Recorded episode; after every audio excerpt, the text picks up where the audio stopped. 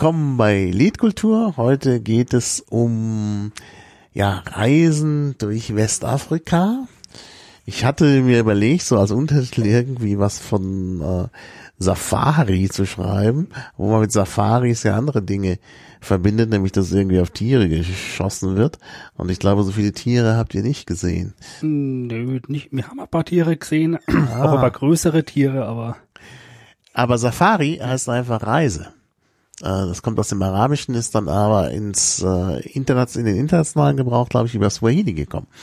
Und ähm, ja, und dann passt es natürlich, weil wir jetzt hier reisen wollen durch Westafrika. Ja, ich sitze hier mit Christian Ehehalt, hallo. Hallo. Xwokwox bei Twitter. Und wir haben ja schon gemeinsam gepodcastet, ja. ne? Und zwar wiederholt. Äh, unter anderem haben wir gepodcastet über Autoschrauberei. Genau, das passt auch ein bisschen zum heutigen Podcast. Genau. Autoschrauberei Nummer 58. Und direkt anschließend Nummer 59, da warst du auch dabei, da waren ja mehrere dabei über Online-Dating. Das ist übrigens einer meiner erfolgreichsten, das interessiert die Leute. Also sehr viele Hörer. Oh, das freut mich zu hören. Also das ist, ähm, Autoschrauberei ist halt für ein spezielles Publikum ja. und Online-Dating irgendwie betrifft das alle. Und tatsächlich haben den sehr viele Leute gehört. Und du warst ja schon ganz am Anfang dabei. Und das ist ja sozusagen das, was wir wieder aufgreifen. Wir haben über deine Afrika-Reisen ja schon mal was gemacht. Nach deiner zweiten Reise. Nee, erste. Nach deiner ersten. War die allererste. Das war die allererste. Das war Folge 21 mit dem schönen Titel Hurtig durch die Sahara.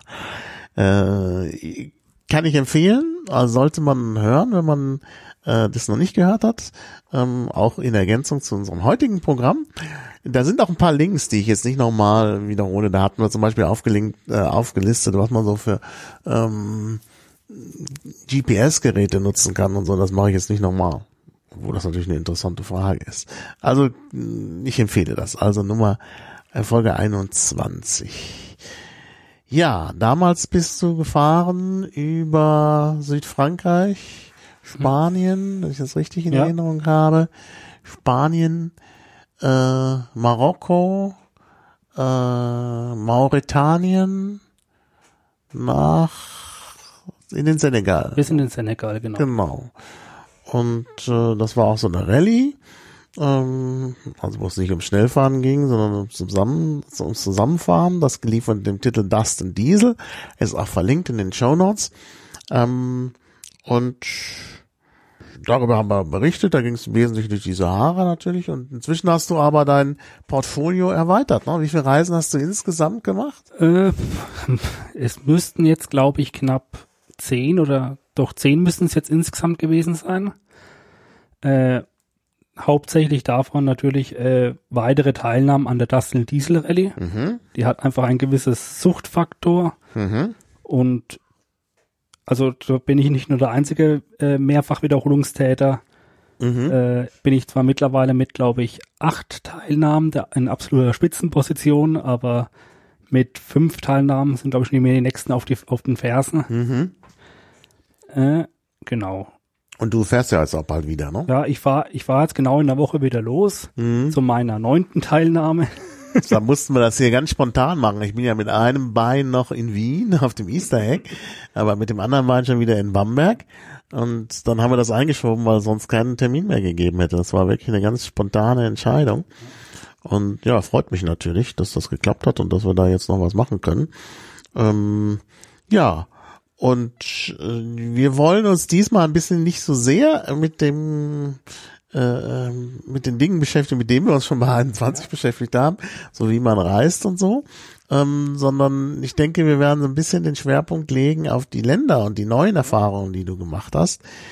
Ähm, obwohl ich natürlich schon gerne ein bisschen auch nochmal über die das organisatorische ähm, sprechen möchte, weil ja dadurch, dass du dein Länderspektrum erweitert hast, natürlich auch organisatorisch die ganze Sache komplizierter geworden ist. Das weiß ich auch deshalb, weil Ja. ich mich mit um die Visa-Anträge gekümmert habe. Genau. Ja, also, ähm, fangen wir mal an. Also die letzte Reise oder oder gib doch mal einen Überblick, wo du überall gewesen bist. Du hast ja auch eine schöne Karte da Ja. und dann liste ich hier schon mal in den Shownotes die Länder nacheinander auf, so wie du es mir sagst. Ja, also wir können eigentlich jetzt auch gleich mal kurz über die letzten beiden Reisen reden.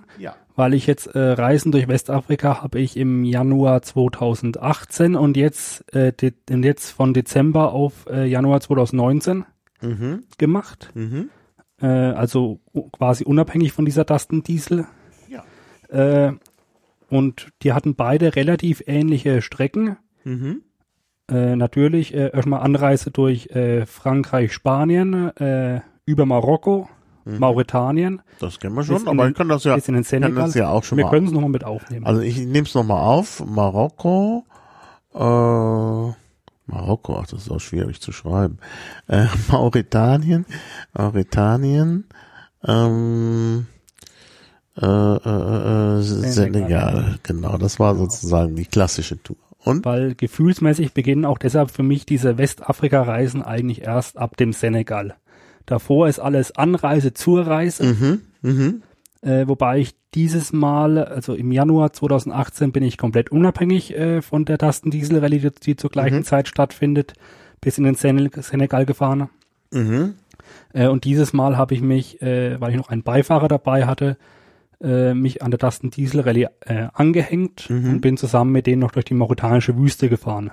aha, genau, und dann ab dem Senegal äh, haben wir, überlege, haben wir jetzt eigentlich, ich sage jetzt mal, ich gehe jetzt mal genauer darauf ein, was wir dieses Jahr, äh, also knapp vor, also jetzt im Januar, Anfang Februar gemacht haben. mhm, Da sind wir äh, quer durch den Senegal gefahren, um den Gambia außenrum mhm, äh, bis in die in die Casamance von dort aus. Also das ist dann äh, dieser Zipfel südlich im, im südlichen Senegal unterhalb von Gambia. mhm, Von dort aus sind wir nach Guinea-Bissau. mhm, Äh, durch Guinea-Bissau einmal komplett äh, durch in den wieder in den Osten. Osten ist das genau. Äh, Osten nach Guinea. Äh, quer durch Oh, das geht ein bisschen schnell. Ja. Also nochmal, jetzt äh, nach dem Senegal, also nach dem Senegal nach Guinea-Bissau. Guinea-Bissau. Genau. Mhm, Und dann in den, in, dann, dann von Guinea-Bissau nach Guinea rüber, mhm, sind dann nach äh, Sierra Leone gefahren, mhm, haben ja auch eine sehr schöne Strecke quer durch den Urwald gemacht, da kann ich ja später nochmal genauer Mhm. drauf eingehen. ja, Äh, in Sierra Leone war ich auch schon jetzt im Januar 2018, also letztes Jahr. Und äh, Guinea-Bissau war dieses Jahr neu. Äh, und äh, was was dann auch noch dieses Jahr neu war, was ich letztes Jahr noch nicht hatte, wir sind dann von Sierra Leone nach Liberia rüber. mhm, sind einmal quer durch Liberia durch und wieder zurück nach Guinea, mhm, haben Guinea wieder bis in den, wieder re relativ weit bis in den Norden durchquert, sind dann nach Mali rüber. Mali ist auch interessant, genau. Ja, das sind eigentlich alles interessante Länder. Ja, Und von Mali aus äh, sind wir nach äh, Burkina Faso rüber, wo dann auch beide Reisen äh, in Ouaga, der Hauptstadt von Burkina Faso, äh, geendet haben. ja. Heißt ihr nicht Ouagadougou? Äh, die heißt Ouagadougou, wird aber umgangssprachlich nur als Ouaga bezeichnet. Aha, ja, Also- das ist ein langer Name. Ja, kein, kein Mensch sagt Ouagadougou. Das steht auf offiziellen Schildern, Mhm. aber jeder weiß, wenn ich sage, wohin willst du? Nach Ouaga, okay, der weiß Bescheid. Mhm. Ja, das klingt ja wirklich das ist ja ein bunter Strauß von interessanten Ländern, glaube ich. Ja. Ja. Ja. Gut, ähm, dann vielleicht tatsächlich ein bisschen Organisation. Äh, ja, Organisation. Okay, äh, ich meine, Westafrika ist ja eine, äh, wie soll ich es nennen? Eine Hochburg der Bürokratie, würde ich es jetzt mal nennen. Denn äh, nach Ende der Kolonialzeit äh, haben sie nicht viel von den Kolonialmächten beibehalten, aber die Bürokratie vor allem. Mhm. Und dementsprechend haben natürlich auch viele Länder äh, fast schon ein nervig aufwendiges äh, äh, Visa-Prozedere. Mhm. Äh, man muss eigentlich quasi für ab dem Senegal, also für eigentlich jedes Land, äh, Visa-Antrag in Berlin bei jeder Botschaft stellen, äh, teilweise nur einen einzelnen Zettel ausfüllen, äh, bis hin zu detaillierten Reiseinformationen, äh, Kopien vom Impfpässen und, Ver und Reiserouten etc. Mhm. Äh, diese Visas kann man meistens idealerweise, also meistens nur über den Postweg oder persönlich oder Mhm. persönlich dort abgeben lassen. Man muss jedes Mal äh, den Reisepass dort abgeben und jedes Mal eine Gebühr zwischen 60 bis 130 Euro zahlen. Mhm. Was Ja. Da muss man warten, ne? Das, Ja. das geht wahrscheinlich nicht so knaller Fall. äh, im, im Regelfall zwischen einer Woche bis zwei Wochen. Zwei Mhm. Wochen. Mhm. Äh, also dementsprechend, wenn man so eine Reise vorhat, muss man organisatorisch mit den Visas schon ein ganzes Stück vorher beginnen. Muss auch für die Visas äh, ganz schönes Budget mit einplanen und Zeit. Mhm. Und muss auch äh, mit einplanen, dass wenn man zum Beispiel jetzt über den Postweg beantragt, was jetzt auch einem, einem meiner Mitfahrer passi passiert ist, Mhm. dass der Pass auf dem Postweg einfach verloren geht. Ja. Ja, das kann natürlich passieren, ja. Ja. Ihm ist es glücklicherweise bei der ersten Visa-Beantragung für diese, für diese Tour äh, passiert. Äh, und glücklicherweise hat er, wie, hat er wie, genau wie ich, äh, auch mittlerweile zwei Reisepässe. Mhm. Man kann sich ja äh, bei uns in Deutschland bis zu drei Reisepässe beantragen, wenn man den, wenn man begründen kann, warum man die braucht. Mhm. Und meiner Meinung nach empfiehlt sich das auch, wenn man qua- quasi äh, eine größere, also so eine längere Reise vorhat. Mhm. Ja. Genau. Also sag mal so zu den zu den Visas. Wobei dieses Jahr haben wir zum ersten Mal äh, probiert, ein Visa vor Ort zu beantragen. Mhm. Das geht also auch. Das, es geht nicht immer. Es geht bei also man kann eigentlich quasi unterwegs in Botschaften der einzelnen Länder Visas beantragen, genauso wie bei uns in Berlin. Mhm. Funktioniert nicht für alle Länder. Äh, für viele kann man das machen. Zum Beispiel man kann in Dakar für Guinea-Bissau oder für, ich glaube auch für Guinea Visas beantragen, aber ist natürlich auch mit einer Wartezeit äh, verbunden von zwei, drei Tagen teilweise und Mhm. man muss extra, extra in die Hauptstadt fahren, wo meistens die Botschaften sind und diese afrikanischen Großstädte sind eigentlich äh, ziemlich übervölkert und äh, Ja, ziemliches ja. Verkehrschaos und machen eigentlich keinen Spaß, dass man da mitten reinfährt. Das denke ich mal. Das denke ich mal. Darum empfiehlt es sich halt eigentlich, die, die, die Visas vorher zu beantragen. Nur bei uns in Deutschland sind sie natürlich wesentlich teurer. Mhm. Nur dieses Mal habe ich ein wenig recherchiert und habe festgestellt, dass man für Guinea-Bissau in der Stadt, äh, wie spricht man die eigentlich aus? Zikon, mach du mal. Äh, ist das. Zicoincho oder so. Nee, das U wird, glaube ich, nicht ausgesprochen. Incho. Sie. Ja, ja. Das ist, äh, ist das im Senegal? Das ist im Senegal. Das ist im Senegal. ja, dann ist klar. Se- Ziguinchor. Ziguinchor. Ist ja Okay. französisch dann. Ja. Äh, Ziguinchor. Naja, was heißt französisch? Also, Wolof oder was auch immer. Aber ich denke, man macht nichts falsch, wenn man das französisch ausspricht, denn die Orthographie mit dem U von dem I, das sieht sehr französisch aus. Aber ich kann es ja nachschauen. Genau. Nee, auf jeden Fall in diesem kleinen Städtchen gab es nach Internet-Recherche ein Honorarkonsulat Mhm. äh, von Guinea-Bissau, wo man für eine kleine Gebühr, ich meine, was waren das, glaube ich, äh, 20 Euro unge ungefähr umgerechnet, Ja, Äh, Sig- das- Ziguinchor, so Ja. wird es ausgesprochen, tatsächlich. Ja. das Visa beantragen konnte. Mhm. Es war tatsächlich das unkomplizierteste Visa, das ich bisher je in meinem Leben, glaube ich, beantragt habe. Mhm. weil wir sind gleich früh, wir, wir sind äh, am vorgehenden Abend in der Stadt angekommen, sind gleich am nächsten Morgen zur Eröffnung des Konsulats dorthin.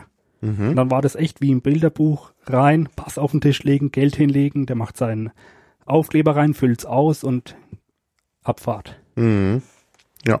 Aber das ist leider eher die Ausnahme äh, mit den Visas.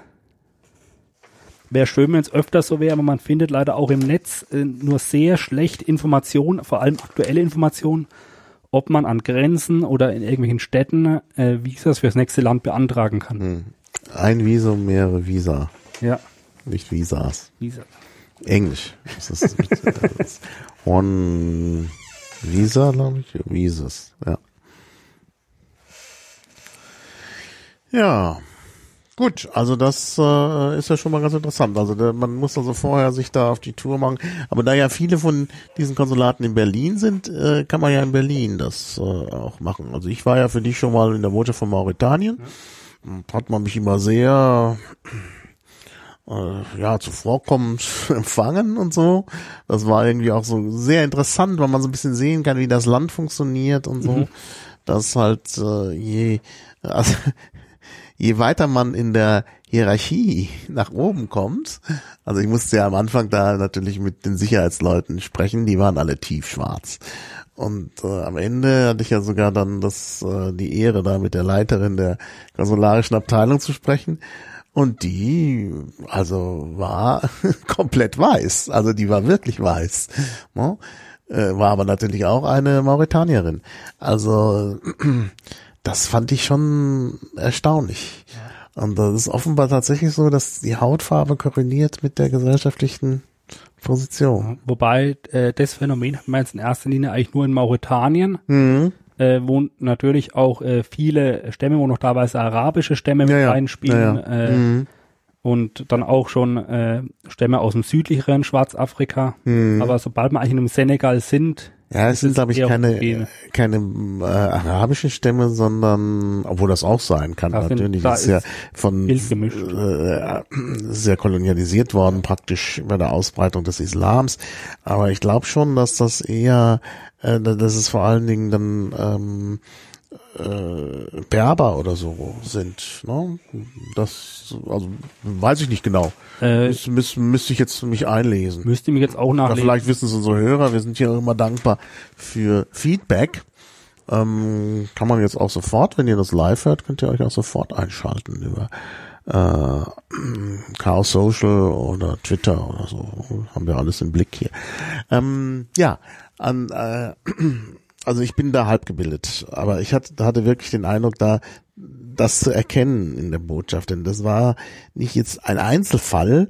Äh, ich war ja häufiger in der marokkanischen hm. Botschaft, in der marokkanischen, in der mauretanischen Botschaft und da war es wirklich, also systematisch äh, hatte ich den Eindruck, dass es dann ähm, diesen, diese Korrelation gibt. Naja, ähm, und dann war ich ja auch in der äh, liberianischen Botschaft ja. Genau. Das war, da war die, das war ein bisschen anders. Man sieht ja, dass Liberia ist ja, die Führungsschicht aus Liberia ist ja mal äh, eingewandert, also rückgewandert aus, aus den USA. Liberia ist ja so eine Gründung, äh, wo man gesagt hat, hier für freigelassene Sklaven oder für, für nach Abschaffen der Sklaverei, die sollen zurück nach Afrika, also sozusagen ihr Heimat, ihre Heimat wieder besiedeln und so ist eben Liberia gegründet worden. Deshalb auch Liberia eben für die Freiheit. Und man sieht das auch in der, in der Flagge, die sieht so aus wie die, die Fahnen der USA, nur eben mit nur einem Stern. Ähm, und so ein bisschen hatte ich da den, äh, den Eindruck, also sie sprechen dort auch Krio, also eine, eine, eine Kreolsprache. Ähm, und äh, auf der Botschaft habe ich so ein bisschen den Eindruck, dass das mit so einer äh, US-amerikanischen Hemdsärmlichkeit da geht und dass auch der Ton so ein anderer ist. Der Ton ist, also bei der mauritanischen Botschaft, das ist halt beeinflusst durch Frankreich und so. Das ist einfach, die sind alle super höflich und dann, ah, dann verrenken sie sich da mit, mit Merci, Monsieur und, und sowas alles und, und in der liberianischen, da wurde das ein bisschen auf schulmeisterlich gemacht. Da wurde ich erstmal belehrt. Äh, als ich die Visa wieder abholte, also sie hatte mir gesagt, nicht vor dem und dem Datum und da konnte ich aber dann nicht, weil ich ja die Woche über nicht in Berlin bin. Und dann kam ich halt dann am Freitag danach und dann sagte sie, wieso kommst du erst jetzt? ja. Ja, ne, also entweder nicht vor und dann aber danach, also muss dann praktisch direkt an dem angesagten Termin da auf der Matte stehen. Und wenn man das nicht tut, dann sind sie unzufrieden. Ja.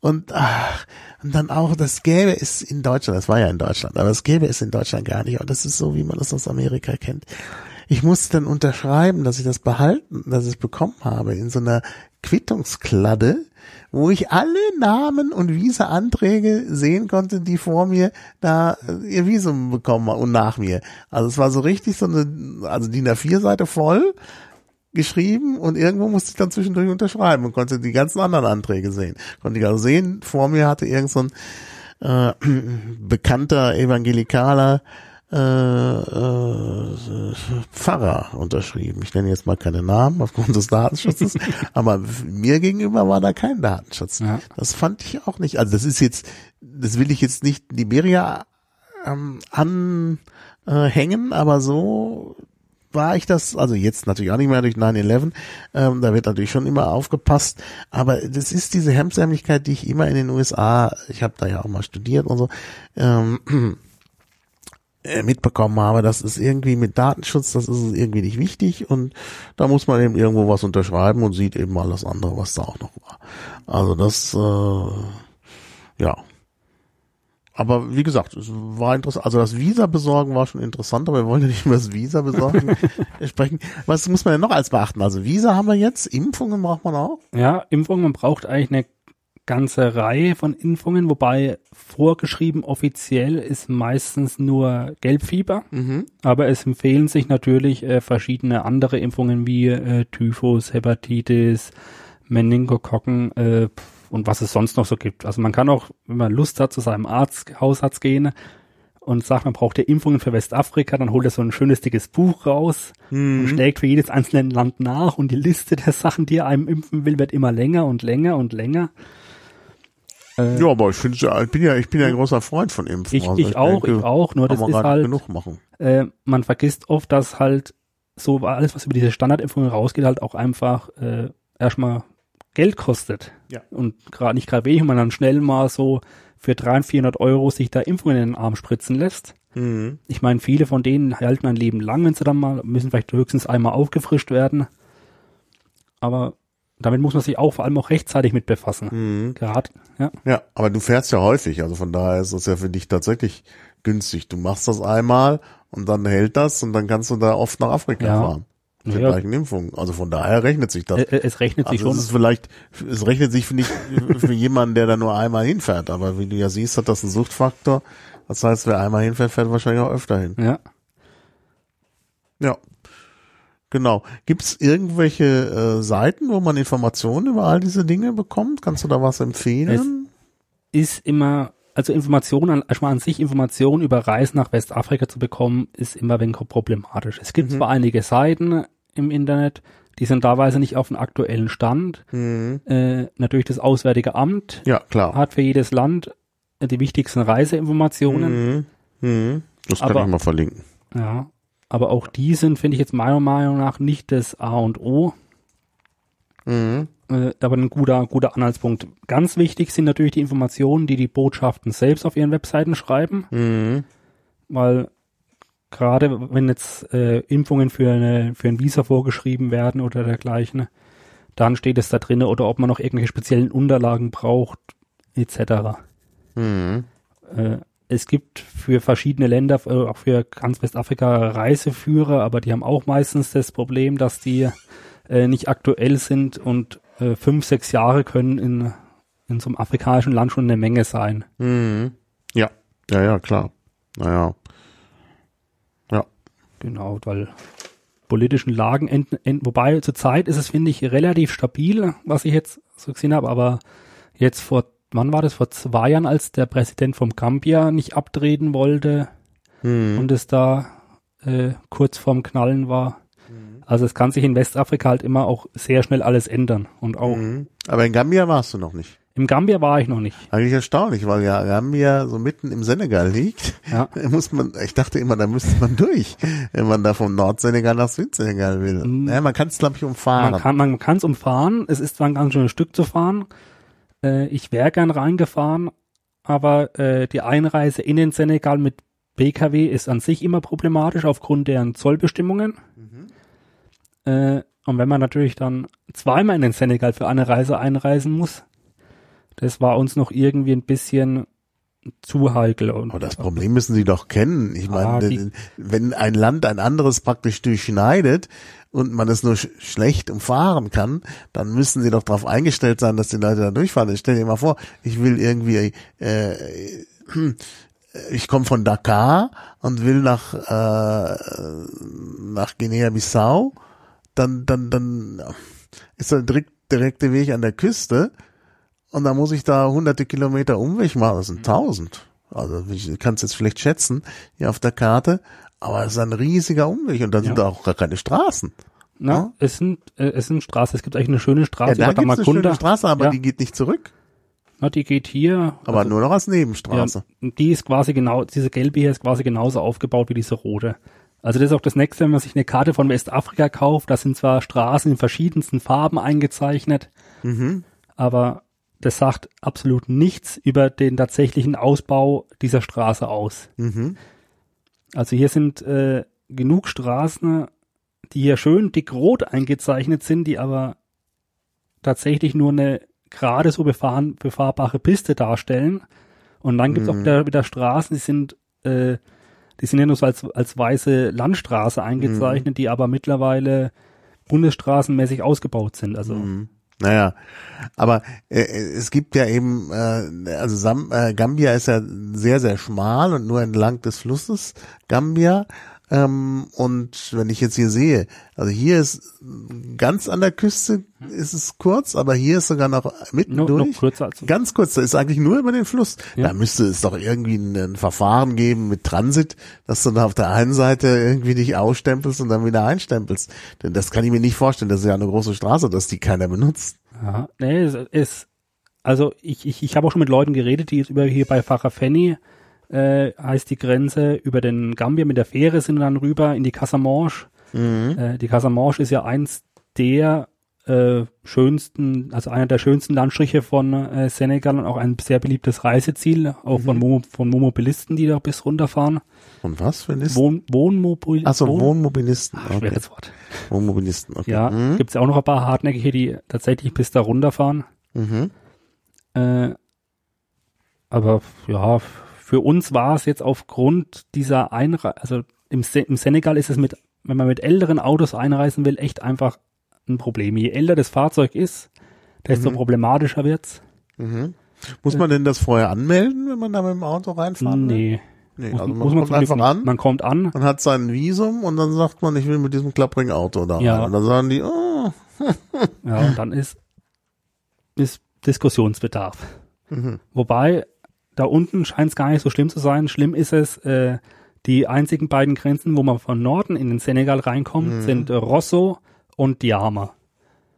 Äh, Mhm. Rosso ist die Hauptgrenze, da gehen die ganzen LKWs drüber und Rosso hat äh, den Ruf, äh, eine der korruptesten Grenzen Westafrikas zu sein. Mhm. Oder wenn nicht sogar die korrupteste Grenze Westafrikas. Mhm. Diama ist weniger korrupt, auch weitaus günstiger, aber ich kann mal so groben Einschätzung geben, also von was ich, was ich von Leuten gehört habe, die über Rosso sind, äh, ohne vorher einen Plan zu haben, da zahlt man im Rosso so zwischen 400 bis 500 Euro Mhm. an Gebühren und extra Gebühren und sonst und was, was sie sich einfallen lassen. Diama ist da günstiger. Da ist man, wenn man es vernünftig macht, mit oh ja, 100, 150 Euro dabei. Mhm. Ja. Und das ist halt einfach ein großes Problem in, äh, im, im Senegal, weil die halt sehr, sehr strenge Zollvorschriften haben.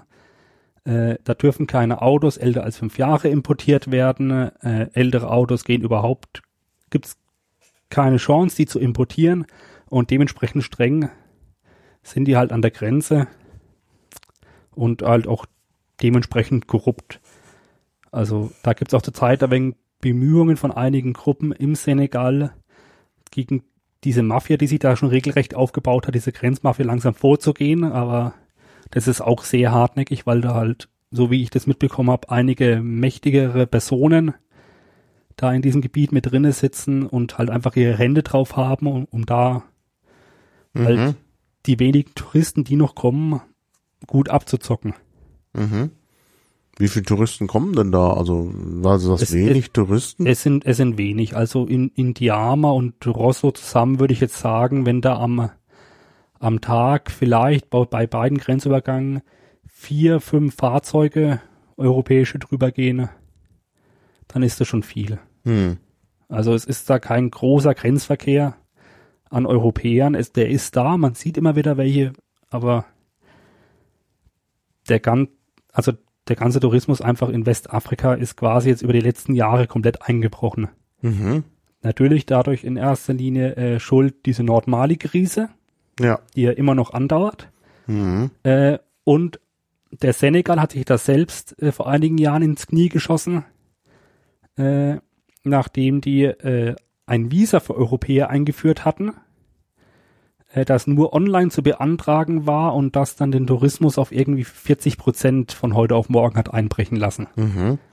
Und das erholt sich jetzt auch erst. Also es wurde, es wurde nach Aber ein, online ist doch eher eher eine Vereinfachung. ja, na vorher hast du gar kein Visa gebraucht. Ah, Vorher hast du kein Visa gebraucht für den Senegal, jetzt brauchst du auch kein Visa mehr. Visum. Visum, Visum jetzt brauchst du auch kein Visum mehr. Äh, es hat auf jeden Fall jetzt den Tourismus dort stark einbrechen lassen. Ja, Äh, ja gut. die haben ist das auch nach klar. einem oder zwei Jahren wieder abgeschafft. Ich glaube Mhm. nach einem sogar, weil das war dann auch ein biometrisches Visum, Mhm. dass du äh, an einer Botschaft musstest du persönlich vorstellig werden und dein und persönlich dich hier Fingerabdrücke abgeben und Lichtbilder und alles. Mhm. Also ein- auch ein ziemlicher Aufwand. Und jetzt ist es visumsfrei wieder? Jetzt ist es wieder visumsfrei für Europäer. Das ist doch gut. Ja, Ja. das ist wieder wieder sehr schön. Dann müsste der Tourismus ja wieder ansteigen. Ja, er, er, es kommt wieder langsam. Es kommt auch, äh, man merkt noch nicht so viel, aber auch in den restlichen westafrikanischen Ländern kommt so langsam der Tourismus wieder. Aber gerade im, im Mali und so ist er noch weit entfernt von dem, was er in den 90ern oder so war. Mhm. Oder noch vor zehn Jahren. Ja. Ja. Gut, also wir müssen auf Visa achten, Impfungen. Genau. Äh, und wie ist das mit dem Auto? Und Das ist jetzt, das pauschal zu sagen, ist jetzt immer wenig äh, kompliziert. Hm. Ist halt natürlich, also ich bin, also wir sind jetzt für unseren Teil mit äh, sehr alten Fahrzeugen unterwegs gewesen. Mhm. Ja. Na, das bietet sich ja eh Das an. bietet sich an, günstig in der Anschaffung und wir hatten ja auch den Plan, äh, was wir auch umgesetzt haben, äh, die Fahrzeuge am Ende der Reise in äh, Huaca zu verkaufen Mhm. und quasi auch nur für diese Reise zu verwenden. Mhm. Aber natürlich äh, ganz wichtig ist, egal was man jetzt fährt, ob man jetzt einen neuen Geländewagen fährt, einen gebrauchten oder irgendwas anderes, dass das Fahrzeug in einem guten Zustand sein muss. Mhm. Also guten, sehr guten technischen Zustand, äh, sehr äh, zuverlässig. Man sich auch ein bisschen selbst vielleicht damit auskennt, um sich mal selber zu helfen. Mhm. Und ja, das sind eigentlich so die, jetzt meiner Meinung nach, die Hauptvoraussetzungen. Ja. Ich meine, wenn man jetzt einen halbwegs modernen Geländewagen hat, mit denen kann man ja eh ohne Probleme reisen. Ich habe da unten schon Leute gesehen in äh, 20, 30 Jahre alten äh, Wohnmobilen.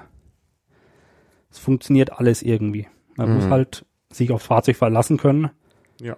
äh, weil gerade je weiter südlicher man kommt, äh, desto rar, rar, rarer, desto rarer werden äh, Werkstätten und, und auch Ersatzteile gesät. Das kann ich mir gut vorstellen, ja. Das ist Ja, ja. während man in Marokko quasi jedes Auto innerhalb von wenigen Tagen wieder zum Funktionieren bekommt, kann ein schon ein kleiner Defekt irgendwo in Sierra Leone im Dschungel äh, das Aus Mhm. der Reise bedeuten, dass man das Auto dort einfach nicht mehr wegbekommt. Ja. Gut. Äh, dann haben wir ja eigentlich die organisatorischen Ja. Hürden alle schon absolviert. Zum, zumindest jetzt, äh, jetzt, jetzt die gröberen. Es kommt natürlich, man muss sich immer wenig drauf beziehen, wo fahre ich hin, brauche ich noch irgendwelches spezielle Equipment, aber Mhm. so das Gröbste haben wir. Was meinst du denn mit Equipment? Was braucht man denn da? Ja, das kommt halt Eine Machete? ja, ist tatsächlich, nehme ich auf meiner nächsten Reise mit. Ja. Die hat mit diesem an der Barstellen gefehlt. nee, aber was, was, was, was braucht man so? Das grundlegende Equipment natürlich ein bisschen Werkzeug. Was wir dieses Mal dabei hatten, was ein enormer Luxusgewinn war. Jetzt bitte nicht lachen, wir hatten unsere eigene Campingdusche dabei. Ah. Ja. Das kann ich mir vorstellen. So eine so mit so einem Duschzelt zum Aufstellen und Mhm. so einer kleinen 12-Volt-Pumpe. Gibt's alles zusammen für 30, 35 Euro. Und das war für uns ein extremer Luxus, also was heißt Luxusgewinn, ist einfach das will man auf so einer Reise, also ich will es nicht mehr missen auf so einer langen Reise, Ja, klar. weil äh, öffentliche Duschen sind sehr rar gesät. Es gibt an einigen Tankstellen Möglichkeiten zu duschen. Mhm. Die andere Möglichkeit ist, sich mal für eine Nacht ein Hotelzimmer zusammenzunehmen, ist meistens auch teuer. Ja, ja. Das war jetzt auch so gerade so, in, in, wenn man jetzt hier in Sierra Leone oder Liberia rumfährt, wo es hohe Luftfeuchtigkeit gibt und man einfach nach so einem Tag sich von sich selber ekelt, ist das einfach eine sehr, sehr feine Sache. Mhm. Was hast du für ein Auto? Hier fragt äh, jemand kein Mercedes für Dustin Diesel. Das letzte Mal hattest du ja so ein MB1000. ne? MB100. MB100, Entschuldigung. Ja. Kein Auto-Experte, MB100 meinte ich ja. Ja, also jetzt diesmal für die jetzige Tasten Diesel Rallye habe ich äh, einen Suzuki, habe ich schon mal vor vier Jahren einen runtergefahren, aus persönlichen Gründen. Da gehe ich, glaube ich, auch in dem Autoschrauber-Podcast näher drauf Ja, ein, warum gerade das dieses stimmt. Auto. Ja. Mhm. Aber sonst bin ich, erklärt. bin ich meistens auf diesen Reisen, jetzt vor allem auch in, auf diesen beiden Westafrika-Reisen, war ich in einem Mercedes MB100D unterwegs. Mhm. Äh, ein Fahrzeug, das ich persönlich sehr gut kenne, das ich seit über seit 13, 14 Jahren privat, privat auch äh, fahre, mehrere davon besitze äh, und das ich auch einfach als sehr geeignet aus meiner Sicht für diese Reisen äh, ja, herausgestellt hat. Mhm. Es hat eine von Grund auf eine gute Bodenfreiheit, einen äh, extrem robusten Dieselmotor, der in Afrika weit verbreitet ist, äh, ist simpel zu reparieren und bietet natürlich enorm viel Platz. Ja. Äh, weil wir auch, weil wir, also wenn wir jetzt diese Reisen machen, dann äh, richten wir uns die Fahrzeuge meistens so her, dass wir darin auch ohne problemlos schlafen können, Ja. dass wir nicht irgendwie abends mit Zelt und etc. rummachen müssen. Aber das kannst du doch hier in dem äh, Suzuki nicht. Nee, das kann ich nicht, aber für die Dustin Diesel Rallye, für diese drei Wochen, äh, werde ich mich halt wieder mit dem Zelt begnügen. Mhm. Ja. Ja, also ich kenne, äh, ich habe auch Erfahrungen mit äh, dem Duschzelt gemacht auf äh, dem Chaos Communication Camp und fand es auch sehr, sehr gut. ja. Das ist echt eine, 2011 hatten wir das ja, und da war es ja auch ein bisschen knapp mit den Duschmöglichkeiten. Da war das schon angenehm, dass man noch sozusagen eine eigene Dusche dabei hatte. ja, und diesmal, es war, also, ich will es nicht mehr missen. Es Mhm. ist eine geringe Investition und ein enormer Komfortgewinn. Genau, und äh, jetzt will ich auch kurz mal zu einem Auto, was ich jetzt gefahren habe. Also ich war jetzt ja wieder mit so einem MB100 unterwegs äh, und ich hatte bei mir einen Beifahrer dabei und noch zwei weitere Mitfahrer mit eigenen Autos. Einmal an äh, guten Bekannten von der Rallye von mir, äh, der war wieder mit, der auch letztes Jahr dabei war, mit einem Mercedes Kombi Diesel, was Mhm. eigentlich äh, ein, also ein PKW ist eigentlich für diese Touren quasi im Serienzustand kaum zu gebrauchen. Mhm. Dementsprechend war das Fahrzeug äh, vernünftig höher gelegt, mit Unterfahrschutz ausgestattet und vor allem technisch auf einem perfekten Stand gebracht. Und wir hatten noch dieses Mal einen, einen weiteren Bekannten von uns dabei, der mit einem äh, richtigen Geländewagen, einem äh, Nissan Terrano unterwegs war, Mhm. was uns gleichzeitig noch ein bisschen eine äh, Sicherheit gab. Mhm. Weil mit so einem Geländewagen ist man doch, gerade wenn die Straßen schlechter werden, etwas unabhängiger.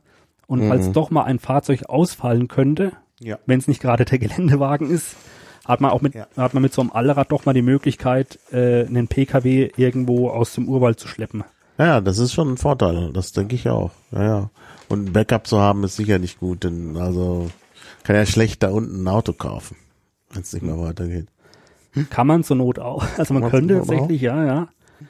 Aber in welchem Zustand die dann sind, Ja, genau. Naja, du bist Und- ja ein Autoschrauber. Ja, du kannst ja und- dann noch ein paar Tage schrauben. ja, und Gebrauchtwagen sind dort unten auch nicht gerade billig. Ja, ja. Das Aber ein Neuwagen nee. ist da auch nicht billig. würde ich Ja. sagen. Und möglicherweise gar nicht verfügbar. Das ist ja auch nochmal ein Punkt. Wobei, wenn man genug Geld hat, bekommt man in den ganzen Großstädten ohne Probleme, kann man ins Autohaus gehen und sich einen Neuwagen mitnehmen. Mhm. Also das wäre jetzt nicht so das Problem. Gut. Ja, dann kommen wir doch mal auf die einzelnen Länder. Ja, das, Wo fangen wir an? das Interessante fangen wir, glaube ich, gleich mal. Nicht, wir, wir können noch mal kurz was über den Senegal sagen, wobei ich, ja, überlegen, was man das großartig beim, beim Senegal zu sagen. Die Zebra Bar. Die- Ja, gut, erstmal die Zebra Bar ist quasi jetzt für mich der virtuelle Startpunkt dieser Reise. Also nicht nur virtuelle, auch alles davor ist für mich die Anreise gewesen. Mhm. Und ab der Zebra-Bar äh, beginnt dann diese Das Westafrika-Tour. sieht man auch auf dem Auto. Wir Ja. haben ja ein, äh, ein Foto in den Shownotes. Genau. genau.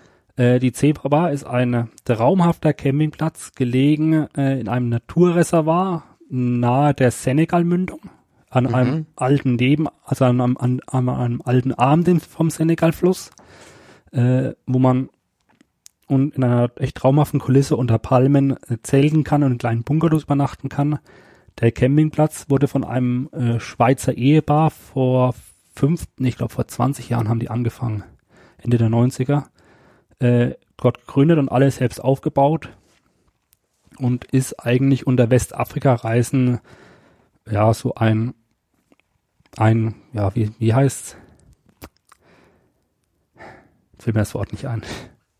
Aber quasi jeder Westafrika-Reisende kennt eigentlich die Zebra-Bar, Ja, war schon mal da. Also die Zebra-Bar ist an sich ein Ort, der finde ich schon eine Reise wert ist. Mhm. Ist ja auch der Endpunkt der Dustin Diesel Rallye, auch sehr bewusst als Endpunkt gewählt.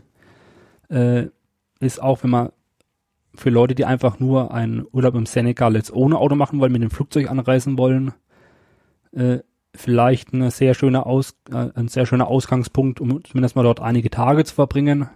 Mhm. Es ist abseits, ja, abseits der größeren Städte, ruhig gelegen und im, im Kühlschrank gibt's immer kühles Bier, also der Vorrat geht auch nie aus. Mhm. Ja, seit Ist- 1996 gibt's das schon. Ja, 96 sogar schon. oh. Also ich, bin- ich bin immer sehr froh, wenn ich da hinkomme, Mhm. weil es äh, auch einfach noch, noch so eine Besonderheit in, in Westafrika ist. Es ist äh, einer der letzten Campingplätze, die es dort gibt. Mhm. Zumindest also in, in der Form. Früher gab es mal ein paar mehr, aber die meisten sind halt einfach aufgrund des ausbleibenden Tourismuses Mhm. mittlerweile valid. Wo liegt die Zebrabar ungefähr? Das ist direkt bei San Luis mhm. oben, also also sehr, also direkt Nach der Grenze. nach der Grenze zum, zum Mauretanien. Circa 350 Kilometer äh, Straße von Dakar entfernt. Mhm. Ja. Ja, die Entfernungen sind da groß. Auf dieser Karte Ja. wirkt das alles so, als wäre das direkt nebeneinander. Aber klar, der Maßstab ist natürlich dann entsprechend. Und wie gesagt, wir, wir sind jetzt dieses Mal durch äh, erstmal an den großen Städten äh, Luca, Tis, Dakar vorbeigefahren nach Tamakunda. Äh, der Senegal ist von der ganzen Landschaft her schon recht äh, savannenmäßig buschig. Also man, Mhm. also die, quasi die Wüste hört eigentlich äh, mit der Grenze Mauretanien-Senegal auf. Und ab hier geht's dann ins, ins Savannenland Mhm. über.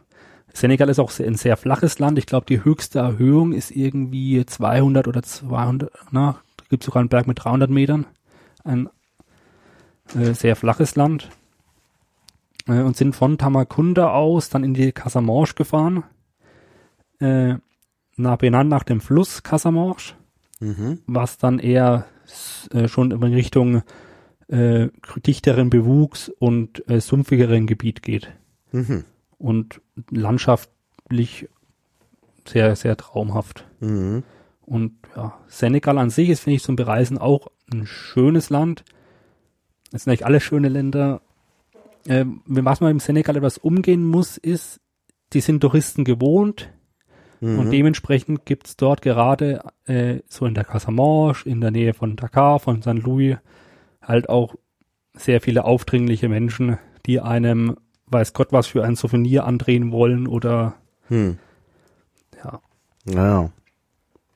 Ja, kann ich mir vorstellen. ist halt einfach, die sind Touristen gewohnt. Hm. Und wenn man das jetzt nicht, also ich persönlich habe jetzt lieber eher meine, meine Ruhe und beobachte lieber wegen und möchte nicht ständig irgendeinen um mir rumspringen haben, der jetzt mir hier seine geschnitzten Sachen andrehen will, wo, wo man klar sieht, dass die jetzt irgendwo tatsächlich nur aus China kommen. Naja. Naja. Weil überall in jedem Stand seit Mauretanien die gleichen Figuren rumstehen. Aber ich mache gleich mal weiter mit Guinea-Bissau und dann, was mich jetzt nämlich, was ich jetzt, was für mich jetzt wesentlich interessanter war, weil Senegal kannte ich schon, Mhm. äh, und Guinea-Bissau äh, stellt erstmal auch an sich, finde ich, eine Besonderheit da unten dar, weil äh, die meisten Länder dort unten waren ja französische Kolonien. Ja. Und Guinea-Bissau war so eine kleine Enklave in diesen ganzen Ländern, äh, war eine portugiesische Ko Kolonie Mhm. und ist daher natürlich portugiesisch geprägt, äh, was es im ersten Moment für uns zum Reisen etwas schwieriger machte, weil wir plötzlich keinen Menschen mehr verstanden haben. Hm. Weil ich naja, kann, Französisch ist jetzt auch nicht gerade so eine Ja. Sprache, die man leicht versteht, wenn man es nicht kann. Äh, aber du hast dich dran gewöhnt. ich habe mich, ich habe mich dran gewöhnt. Ich habe auch ein sehr rudimentäres äh, Französisch mittlerweile drauf. Also so die Grundbegriffe, die ich zum Reisen brauche, kann ich. Mhm. Äh, wenn jemand, wenn ich mal einen französischen Text sehe, kann ich den grob entziffern. Mhm. Ich kann mich irgendwie mit Händen und Füßen mit Leuten verständigen. Aha, ja gut. Geht meinen Mitreisenden ähnlich. Mhm. Aber in Guinea-Bissau haben natürlich jetzt alle, wenn dann plötzlich nur noch Portugiesisch gesprochen und wenn dann nur noch bruchstückeweise Englisch oder, oder Französisch. Und das hat natürlich im ersten Moment für uns schon bei der Verständigung Mhm. einfach, es hat dann wieder so zurück an die, an die Anfang der Reisen geschickt, wie als ich 2012 zum ersten Mal nach Marokko gefahren bin. Mhm. Und plötzlich, und schon die einfachen Sachen einzukaufen ein Problem wurde, weil man überlegt, ja, was heißt denn jetzt Brot? Mhm. Pain. Aber, aber die sprechen ja nicht alle Portugiesisch. Die Nee. sprechen ja, also erstmal äh, gibt's ja hier bei den, äh, den vorgelagerten Inseln, ähm, da sind ja jeweils Kreolsprachen, also portugiesisch basierte, deshalb auch die Nähe zum Porto, zum Portugiesischen. Ähm, aber äh, die Portugiesen haben ja jetzt auch, also außer dass es zu so Kreolsprachen kam, eben auf den Inseln, da jetzt nicht unbedingt ihre eigene Sprache so stark durchgesetzt, sodass eben auch viele eingeborene Sprachen da ja normal weitergesprochen worden sind. Und ähm, äh, dann ist ja später auch nochmal, wenn ich das richtig in Erinnerung habe, wollte der mh, irgendein Diktator dort, das ist ja so eine Dynastie von Diktatoren, irgendwie alle, alle zu einer Familie, wenn ich das richtig in Erinnerung haben, habe, der wollte doch dann auch mal irgendwie Spanisch durchsetzen. Und es gab auch irgendwie spanische Bildungseinrichtungen, sodass eben Spanisch auch eine Rolle spielt. Und dann wollte er später in die Frankophonie und hat auch nochmal Französisch versucht durchzusetzen. Also ein bisschen, man findet vielleicht auch Leute, die Französisch können. Das war jetzt sicherlich alles nicht so erfolgreich. Ähm, also das ist alles nicht so wie in den ehemaligen französischen Kol- Kolonien. Aber ich denke, dass man auch Leute findet, die, und Englisch natürlich. Inzwischen wird aber Englisch auch als, als erste Sprache, glaube Ja. ich, unterrichtet. Also Das- Englisch. Das kann ich tatsächlich äh, bestellen. Also wir waren äh, unsere erste Übernachtung äh, in Guinea-Bissau, äh, was auch schon wieder ein sehr dicht bewachsenes Wald, äh, sehr, sehr dicht bewachsenes Land ist, gerade so in der Küstennähe, Mhm. äh, haben wir uns in der Nähe von einem kleinen Bauernhof hingestellt. Mhm. Zuerst wollten wir an der Zufahrt von zu diesem Bauernhof stehen, dann kam irgendwann der Besitzer und hat uns klar gemacht, nee, er will nicht, dass wir hier stehen. Entweder wir kommen zu ihm ans Haus hin, stellen uns dahin oder wir sollen wieder gehen. Mhm. Also sind wir dieser sehr direkten Einladung dann nach etwas Zögern gefolgt und haben uns quasi direkt bei ihm vor seinem Haus hingestellt. Äh, und dort waren auch einige, also mit den älteren Leuten war die Verständigung äh, schwierig. Die konnten, wenn dann nur Brocken Portugiesisch, Mhm. natürlich ihre eigene Sprache, die wir natürlich nicht konnten, aber jetzt die Kinder, es waren, es waren eigentlich eine ganze, also auch mal eine ganze Horde Kinder um uns rum, die uns sehr interessant fanden, so 14, 15 oder vielleicht auch jünger, die konnten eigentlich alle brockenweise Englisch. Mhm. Ja. Das ah, hat man, hat man schon gemerkt. Mhm. Da war eigentlich eine Verständigung doch eher wieder möglich. Und die haben uns dann auch eben auch mal darauf hinge hingewiesen, okay, das ist jetzt hier der Chef von dem Ganzen, der Patron und der will jetzt, dass wir zu ihm ans Haus kommen. Mhm. Haben wir dann auch gemacht. Wir hatten dann auch ein bisschen Bedenken, dass wir gleich die Töchter präsentiert bekommen. Dem war dann zum Glück nicht so. Äh, wir saßen dann gemütlich am Abend bei ihm vom Haus. In unserer kleinen Runde nebendran saßen die er und seine Mitarbeiter in kleiner Runde. Äh, es gab jetzt leider nicht sehr viel Kommunikation untereinander, aber man hatte zusammen jeder für sich einen schönen Abend. War Mhm. Mhm.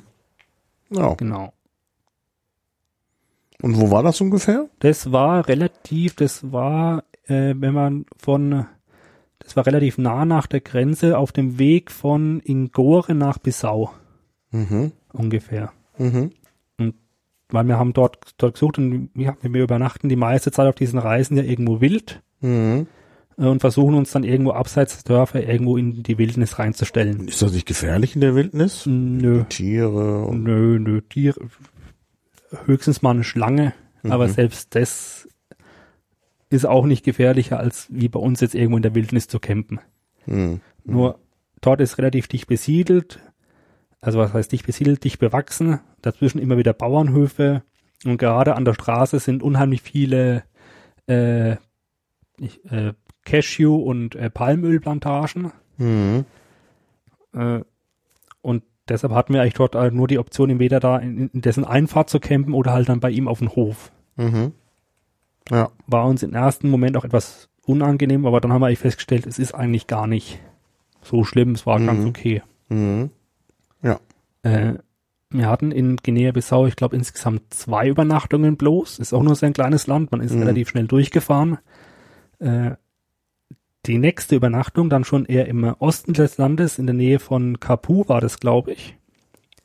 Die war auch sehr interessant. Da haben wir uns dann auch in der Sichtreichweite äh, eines Dorfes hingestellt, auf, einem, auf einer kleinen Lichtung. Hier Mhm. oben. Äh, haben quasi dieses Strohhüttendorf gesehen, das kein fließend, fließend Wasser hatte, keinen Strom, äh, keinen direkten Straßenanschluss, also keine Infrastruktur, wie wir sie kennen, nichts. Äh, aber wir hatten dort, was eigentlich für Af- Westafrika äh, recht typisch ist, äh, perfekten äh, LTE-Internetempfang mit unserem Handy. Ja, ja, das ist ja, geht ja überall auf der Welt, außer in Deutschland. Ich meine, Das Ja. ist bekannt. Da brauchen wir jetzt nicht.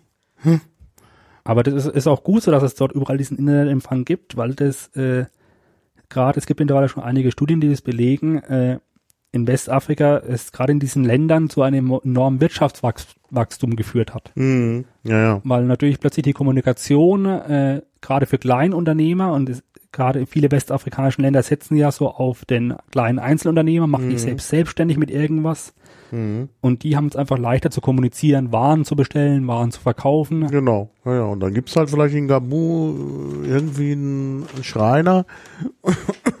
Und der wird dann natürlich überall gebraucht. Ja. Genau. ja.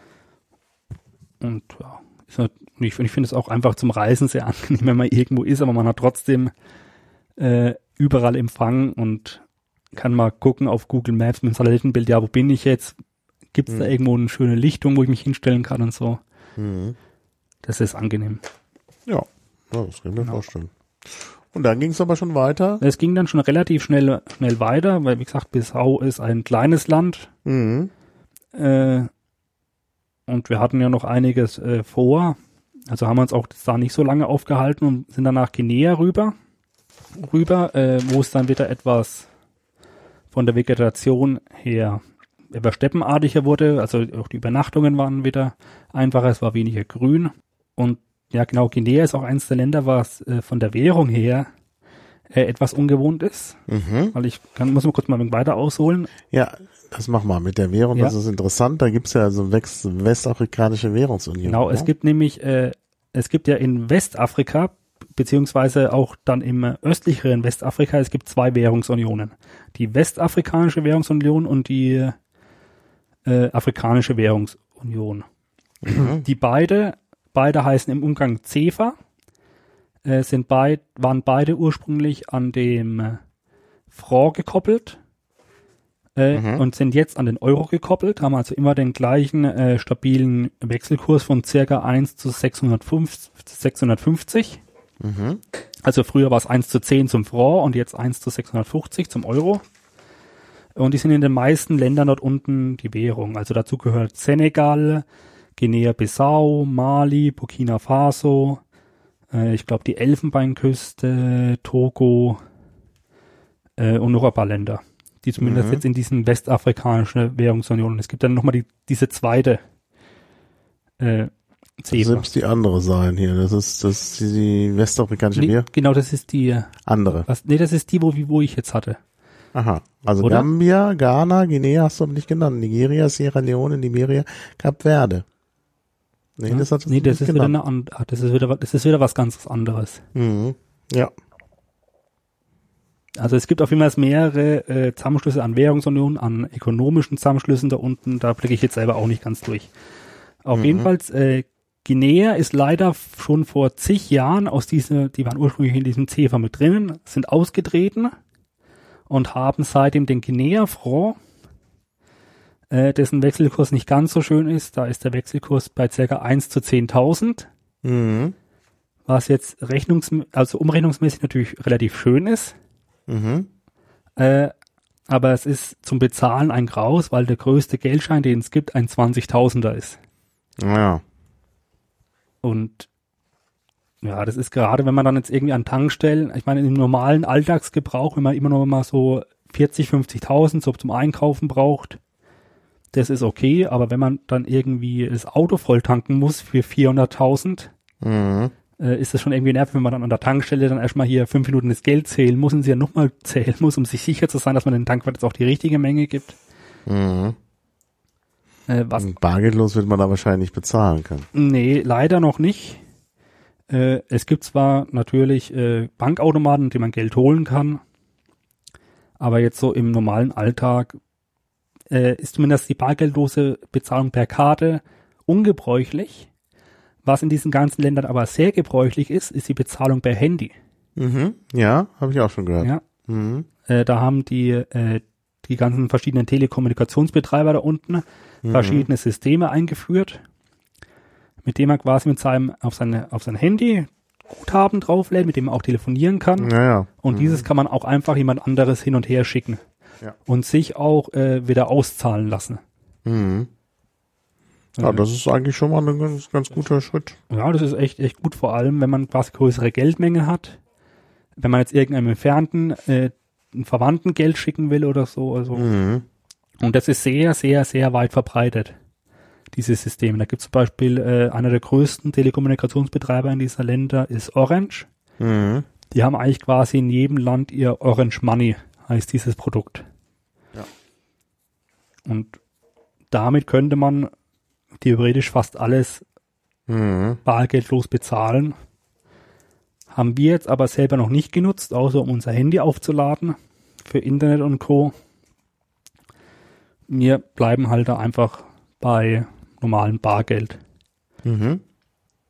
Aber ich hatte auch zum Glück dieses Mal den, äh, das große Glück, mal in einer Bank zu sehen, wie das dort abläuft, wenn jemand Geld abhebt. Mhm. Weil natürlich auch viele Sachen auch immer noch über Bargeld laufen. Und wir waren mal in einer, ich weiß gar nicht mehr, welche Stadt das, das war. Ich glaube, das war in Niserekor oder wie die heißt, im Süden Gambia. Wollten wir Geld. Gambia? Nee, in äh, Gambia, sag ich jetzt, in Guinea. Guinea, meine ich. In, in ach, Nisser, Ja, ist ja nicht so wichtig. Ist nicht so Erzähl wichtig, die wie heißt- Geschichte.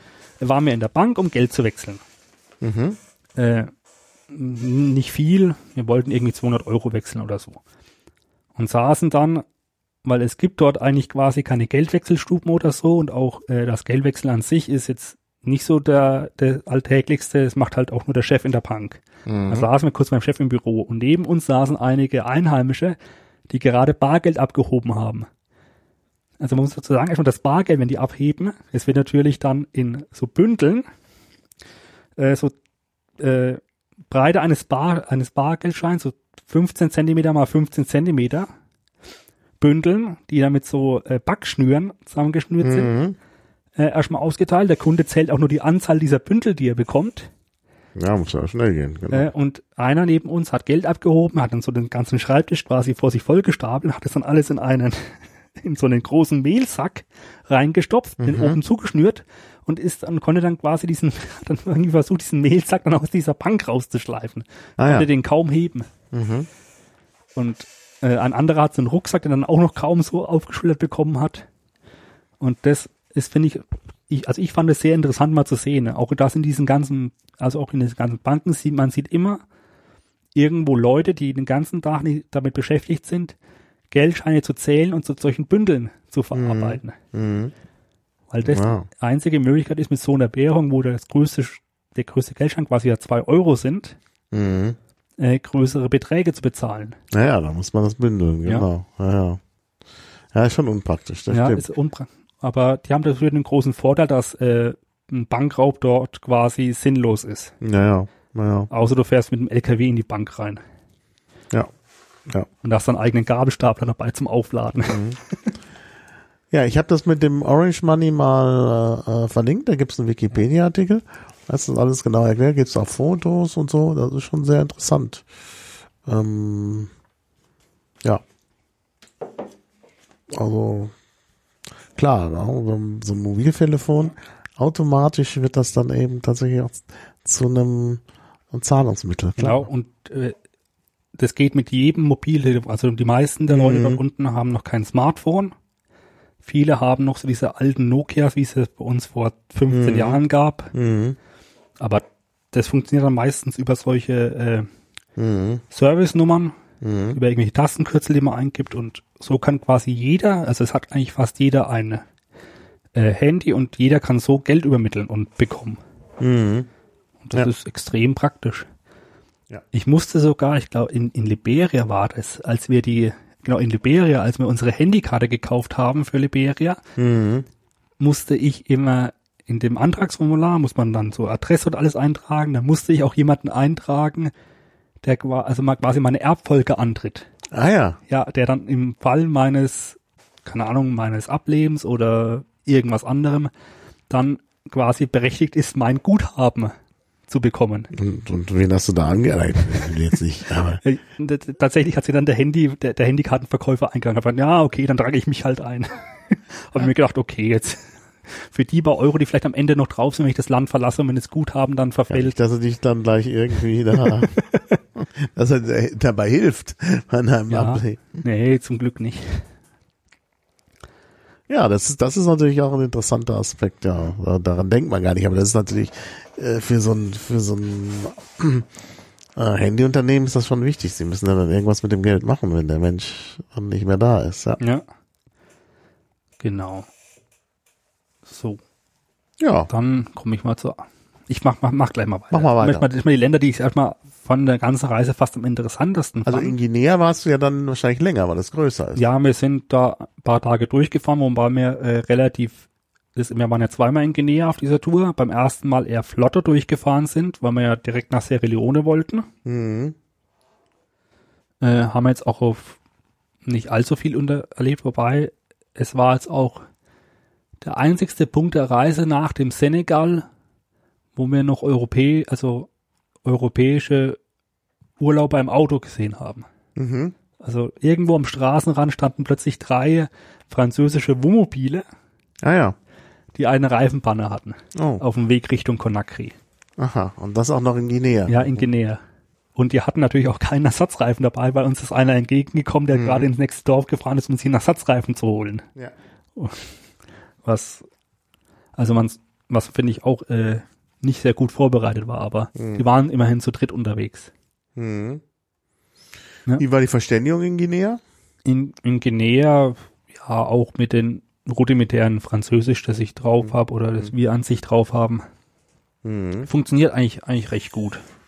Ja. Also auch die Leute dort, dort, dort unten nehmen sich eigentlich, egal wo man ist, Zeit, einen zu verstehen. Mhm. Ja. Äh, und mit Händen und Füßen funktioniert es immer. Ja. Genau, wobei, äh, dann sind wir nach Sierra Leone gefahren, mhm. was den großen Vorteil hat, dass es äh, quasi als äh, Amts- und Lehrsprache ja Englisch, Englisch hat. Genau. Mhm. Und eigentlich jeder, der eine Schule besucht hat dort, mhm. äh, Englisch, also zumindest brockenweise Englisch spricht. Ja. Und wir haben uns, äh, also letztes Jahr sind wir äh, über, einen, über den großen Hauptgrenzübergang bei Campia, Campia nach Sierra Leone reingefahren. Mhm. Schön mit einer Straße und alles, moderner Grenzübergang zwischen Conakry und Freetown. Und dieses Jahr wollten wir einen anderen Grenzübergang probieren bei äh, Martina Wula. Mhm. Ist, der sieht auch schon auf der Karte hier relativ klein aus, führt nur so eine kleine weiße Straße hin. Äh, und zwar schon vorher bewusst, dass die Straße dort nicht gut sein wird. Aber wir haben natürlich jetzt im Netz uns informiert und gesehen, dass da schon öfters mal Leute mit dem Geländewagen oder, oder dergleichen drüber sind. Hm. Also wir sind dann auch dort drüber gefahren, mhm. aber haben uns quasi ab, also schon vor der Grenze war die Piste relativ schlecht. Mhm. Und nach der Grenze auf Sierra Leone Seite äh, wurde die Piste zunehmend schlechter. Hm. Und irgendwann haben wir uns mitten im Urwald auf so einen grob ausgefahrenen, zum Glück trockenen äh, Feldweg gefunden mit tiefen LKW-Spurinnen, äh, etlichen Wasserdurchquerungen, äh, sehr interessanten Brückenkonstruktionen. Ja, Wasserdurchquerung, das ist ja auch interessant. Das hatte ich in, auf Martinique. Also das war so so schön, dass das äh, wir fuhren, es waren, äh, wir fuhren eine ganz normale ausgebaute Straße und dann gab es ein Warnschild und darunter stand das Wort G, also G-U-E mit Akzent. Und dieses Wort mh, kam mir bekannt vor und während ich noch überlegte, wo das, wo ich das gesehen hatte, irgendwie in, in der französischen Literatur, dann sah ich auch schon, was es war. Dann fiel es mir auch wieder ein. Nämlich um die Kurve rum fuhren wir dann durch einen breiten Fluss. Ja. G heißt Furt, also äh, Flussdurchquerung. Und äh, äh, ja, genau das war's. Und äh, ja, das hat man sicherlich in Afrika öfter. Ja, also, na, nicht ganz so oft. Also in den, äh, wir hatten jetzt tatsächlich Wasserdurchquerungen nur in Sierra Leone Mhm. und auch echt nur, wenn wir abseits der gut ausgebauten Straßen waren. Mhm. Sobald irgendwo eine Straße geteert ist, gibt's eigentlich immer Brücken und selbst bei den äh, besser gepflegten Pisten Mhm. äh, gibt's Brücken, beziehungsweise äh, die meisten Länder, äh, Guinea, Mali, Burkina Faso sind auch äh, relativ trocken, Mhm. dass es dort auch kaum also Wasser für, also größer wasserführende Flüsse gibt. Ja. Aber wie gesagt, in Sierra Leone äh, hatten wir das auf dieser Strecke, da sind wir dann Richtung Kamakawi gefahren, Mhm. zwischen, genau zwischen zwei Nationalparks durch, dem äh, Gilimi Nationalpark und den Uatamba Nationalpark Mhm. und haben in Kamakawi, äh, dadurch, dass wir jetzt auch wieder mitten, wieder mitten im Dschungel waren und kaum eine Lichtung gefunden haben, wo wir vernünftig übernachten konnten, uns dazu entschlossen, uns bei einem Hotel auf dem Hof zu stellen.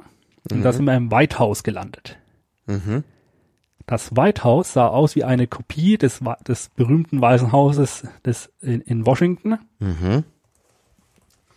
äh, und war auch dort von einem äh, Sierra Leonen geleitet, der äh, jahrelang in Kalifornien gelebt hat Mhm. und dementsprechend auch ein perfektes Englisch sprach und auch so ein bisschen äh, äh, diesen äh, Ja. ja, und sogar ähm, auch dieses diese amerikanische Art ein wenig drauf hatte, finde ich. Also alles sehr locker und hin und her und hat uns dann auch noch ein paar Sachen organisiert und der hat uns dann auch empfohlen, äh, mal einen dieser Nationalparks zu besichtigen. Und zwar diesen Utamba Nationalpark, an dem wir ja vorbeigefahren sind vorher. Äh, der war noch mal knapp 20 Kilometer wieder entfernt. Äh, Mhm. und so haben wir gesagt, okay, wir bleiben jetzt heute hier und morgen früh fahren wir da in diesen Nationalpark. Natürlich wollten wir jetzt nicht mit unseren eigenen Autos dorthin fahren, weil die Straße, wir kannten die ja, wie die war. Und die war schon äh, recht anspruchsvoll. Also haben wir uns auf, Ra auf, auf, auf Anraten des Besitzers vom White House äh, dazu entschlossen, Verlinken es. Ja. Wir verlinken es, Ja. ja. äh, mit Moped-Taxis zu fahren. Mhm. Also äh, so kleine Motorräder, so 125, 250 Kubik sind so äh, die standardmäßige, so das standardmäßige Transportmittel dort in Mhm. diesen Gebieten. Wie gesagt, äh, mit einem normalen Pkw kann man dort fast nicht fahren. Geländewagen sind teuer, aber so ein Moped kommt quasi überall durch. Mhm. Ja, klar. Ja, und dementsprechend gibt's halt dort auch sehr, sehr, sehr viele solche Moped-Taxis. Äh, meistens sind da irgendwelche jungen Kerls drauf, die sich halt damit ihr täglich Brot verdienen. Ja. Äh, dort haben wir dann auch vier Stück gemietet. Also ursprünglich wurde uns empfohlen, pro, pro Moped äh, zwei Personen draufzusetzen, also Mitfahrer zu dritt. Mhm. Das war uns aber etwas, ja, nicht so ganz geheuer. Und da haben wir uns gesagt, okay, wir legen mal die also zusätzlichen Euro drauf und nehmen lieber vier Taxi, also vier Mopeds Mhm. Und hatten eine recht wilde Fahrt dann quer durch den Dschungel mit diesen Jungs. Mhm. Äh, also ich, ich bin jetzt auch noch nicht so, so oft auf einem Moped äh, so, als Sozio gefahren Mhm. und dann gleich über so eine holprige äh, Strecke mit tiefen äh, äh, Furchen und die, auch diesen Wasserdurchquerungen und alles, Berg hoch, Berg runter. Es war schon an sich ein Überle Erlebnis. Mhm. Ja. Genau, und jetzt kurz mal zu diesem äh, Nationalpark. Den haben wir uns auch aus einem gewissen äh, Grund angeschaut. Äh, einmal gibt's weil es eine sehr landschaftlich natürlich sehr schön ist, mitten im Dschungel. Äh, es gibt dort, ähm, ich glaube, zig, weiß nicht mehr wie viel, zig verschiedene Affenarten, die man, äh, an die man relativ nah ran kann. Mhm. Und es gibt dort äh, eine wilde Population von Flusspferden, die man auch äh, besichtigen kann. Da haben wir, Ah, ja. ja, man kann quasi in diesem Nationalpark gibt so ein kleines Strohhüttentor mit, mit, mit, wo man halt auch übernachten könnte. Und dort kann man einen Guide buchen und der tut dann da mit so einem Kanu irgendwie zwei Kilometer flussabwärts äh, bis zu so einer Hippo-Familie Mhm. erfahren, die man dann auch, ja, also man kommt jetzt nicht zu nah ran, ist auch gut so, weil Hippos ja, die sehen zwar sehr unscheinbar aus, aber sind doch recht gefährliche Sind Tiere. Groß, ja, ja. Mhm. Äh, also wir haben die uns quasi, wenn man auf der einen Flussseite und auf der anderen Flussseite war diese größere Hippo-Familie. Ich glaube, es waren, glaube ich, zehn oder zwölf Tiere sogar. Mhm. Mit Jungen und allem. Und konnten beobachten, wie die immer wieder auftauchen, uns oh, angucken, wieder abtauchen. War schon sehr, sehr beeindruckend. Ja, kann ich mir vorstellen. Vor allem, es ist, ich finde, ich meine, man sieht zwar jetzt nicht so viele von den Tieren, wie wenn man im Zoo ist, wo man ja meistens dann so ein schönes Schauglas im, äh, im Wasserbecken hat. Ja. Man sieht eigentlich nur den Kopf, aber man sieht halt die Tiere in ihrem natürlichen Lebensraum. Ja. Oder zumindest in dem, was davon ja leider noch übrig ist. Äh, weil der Urwald wird auch hier in Sierra Leone und auch in den ganzen anderen Ländern äh, sehr rapide, sehr viel kleiner. Mhm. Es Ja. wird unheimlich viel Brand gerodet. Man fährt eigentlich ständig an irgendwelchen Waldbränden vorbei. Mhm. Wir mussten sogar, als wir in Sierra Leone reingefahren sind, äh, mal einen, helfen, einen kleinen brennenden Baum von der Straße zu schieben, Mhm. weil wir direkt, quasi direkt durch den Waldbrand durch sind. Mhm. Und es wird also einfach unheimlich viel äh, Brand gerodet, um dort äh, Palmölplantagen anzulegen. Naja, naja, Oder- Palmöl ist ja. so, ein, so ein Problem, ja. Beziehungsweise, was ich auch in Guinea-Bissau gesehen habe, als äh, sehr viele Cashew-Plantagen. Und was ich da auch äh, gesehen habe, was mich etwas, ja, so dieses zweischneidige Schwert, äh, da sind wir an einem Schild vorbeigefahren, Organic Cashew Plant. Plant. Mhm. Also eine Bio-Cashew-Plantage. Naja. Man dachte, ja, schön, hier war vorher Urwald.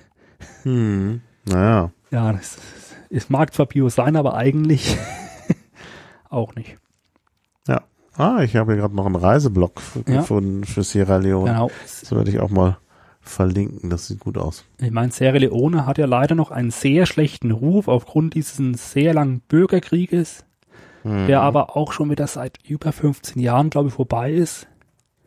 Naja, Sierra Leone ist ja doppelt äh, sozusagen verwüstet worden. Erst durch den Bürgerkrieg und anschließend durch Ebola. Ja, wobei, als auch Ebola war, jetzt, also ich meine, es war zwar dann auch gerade in den abgelegenen Gebieten äh, schlimm, aber es war nicht so extrem schlimm, wie man das immer bei uns vermuten lässt. Mhm. Ah ja. Also es war auch relativ schnell dann eigentlich Ebola frei. Äh, also ich glaube, der Bürgerkrieg hat an sich natürlich mehr Schaden verursacht. Hm. Ja, ja, sicher. Aber, aber mittlerweile ist, äh, ich meine, äh, Sierra Leone ist eines der Länder, das glaube ich komplett ohne Reisewarnung vom Auswärtigen Amt auskommt. Mhm. Das heißt, es ist sicherer zu bereisen als die Türkei. Nach aktuellem Stand und das ist es auch. Mhm. Und äh, es gibt auch mittlerweile, habe ich äh, vor kurzem gesehen, äh, einige Reisegesellschaften, die zum Beispiel damit werben, bereisen sie jetzt Sierra Leone, bevor es jeder tut. Ja, das stimmt natürlich. Ja, Also ja. ich glaube, Sierra Leone ist auch ist eines dieser Länder, das Mhm. tatsächlich in den nächsten Jahren äh, als Urlaubsland für Leute, die Dschungel und dergleichen erleben wollen und Landschaft äh, stark im Kommen sein wird. Mhm. Ich hoffe nicht zu stark, weil, aber andererseits, ja, das ist halt auch wieder, das ist genauso wie diese Palmölplantagen. Mhm. Einerseits ist es schade, Ja. dass der Ur Urwald abgerodet wird. Andererseits bringt es für die Einwohner äh, richtig Geld, also richtig, äh, also was heißt Geld, äh, auch für den kleinen Bauern halt einfach eine Möglichkeit, Geld zu verdienen. Ja, ja. Ja, es ist halt ein, wirklich eine zweischneidige Geschichte. Ja, ähm, ja. klar.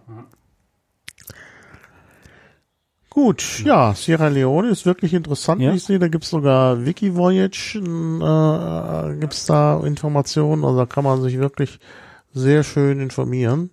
Ähm, Und wart ihr dann auch in Freetown? Nee, in Freetown waren wir nicht. Also wir versuchen eigentlich meistens die Genau, äh, Hauptstädte die eher Hauptstädte zu meiden, Ja. weil die einfach größtenteils äh, überbevölkert sind Ja. und einfach ein riesiges Verkehrschaos und äh, die ganzen Hauptstädte sehen jeder gleich aus, Mhm. sind Ja. meist ziemlich laut, Das dreckig. stimmt, das stimmt. Ja. Äh, da hat man echt mehr, wenn man draußen auf dem Land bleibt. Mhm. So, wo ging es denn dann hin nach Dann Sierra Leone? äh, Richtung Liberia, wobei Aha. ich auch ganz kurz nochmal äh, erwähnen muss, in zwei lustigen Geschichten. Erstmal waren wir sind dann über Genema gefahren, unserer Karte nach, wo auch Mhm. eine schöne, zwar hier noch auf der Karte im Bau befindliche Bundesstraße angezeigt wird, wurde in Sierra Leone als Highway bezeichnet. Mhm.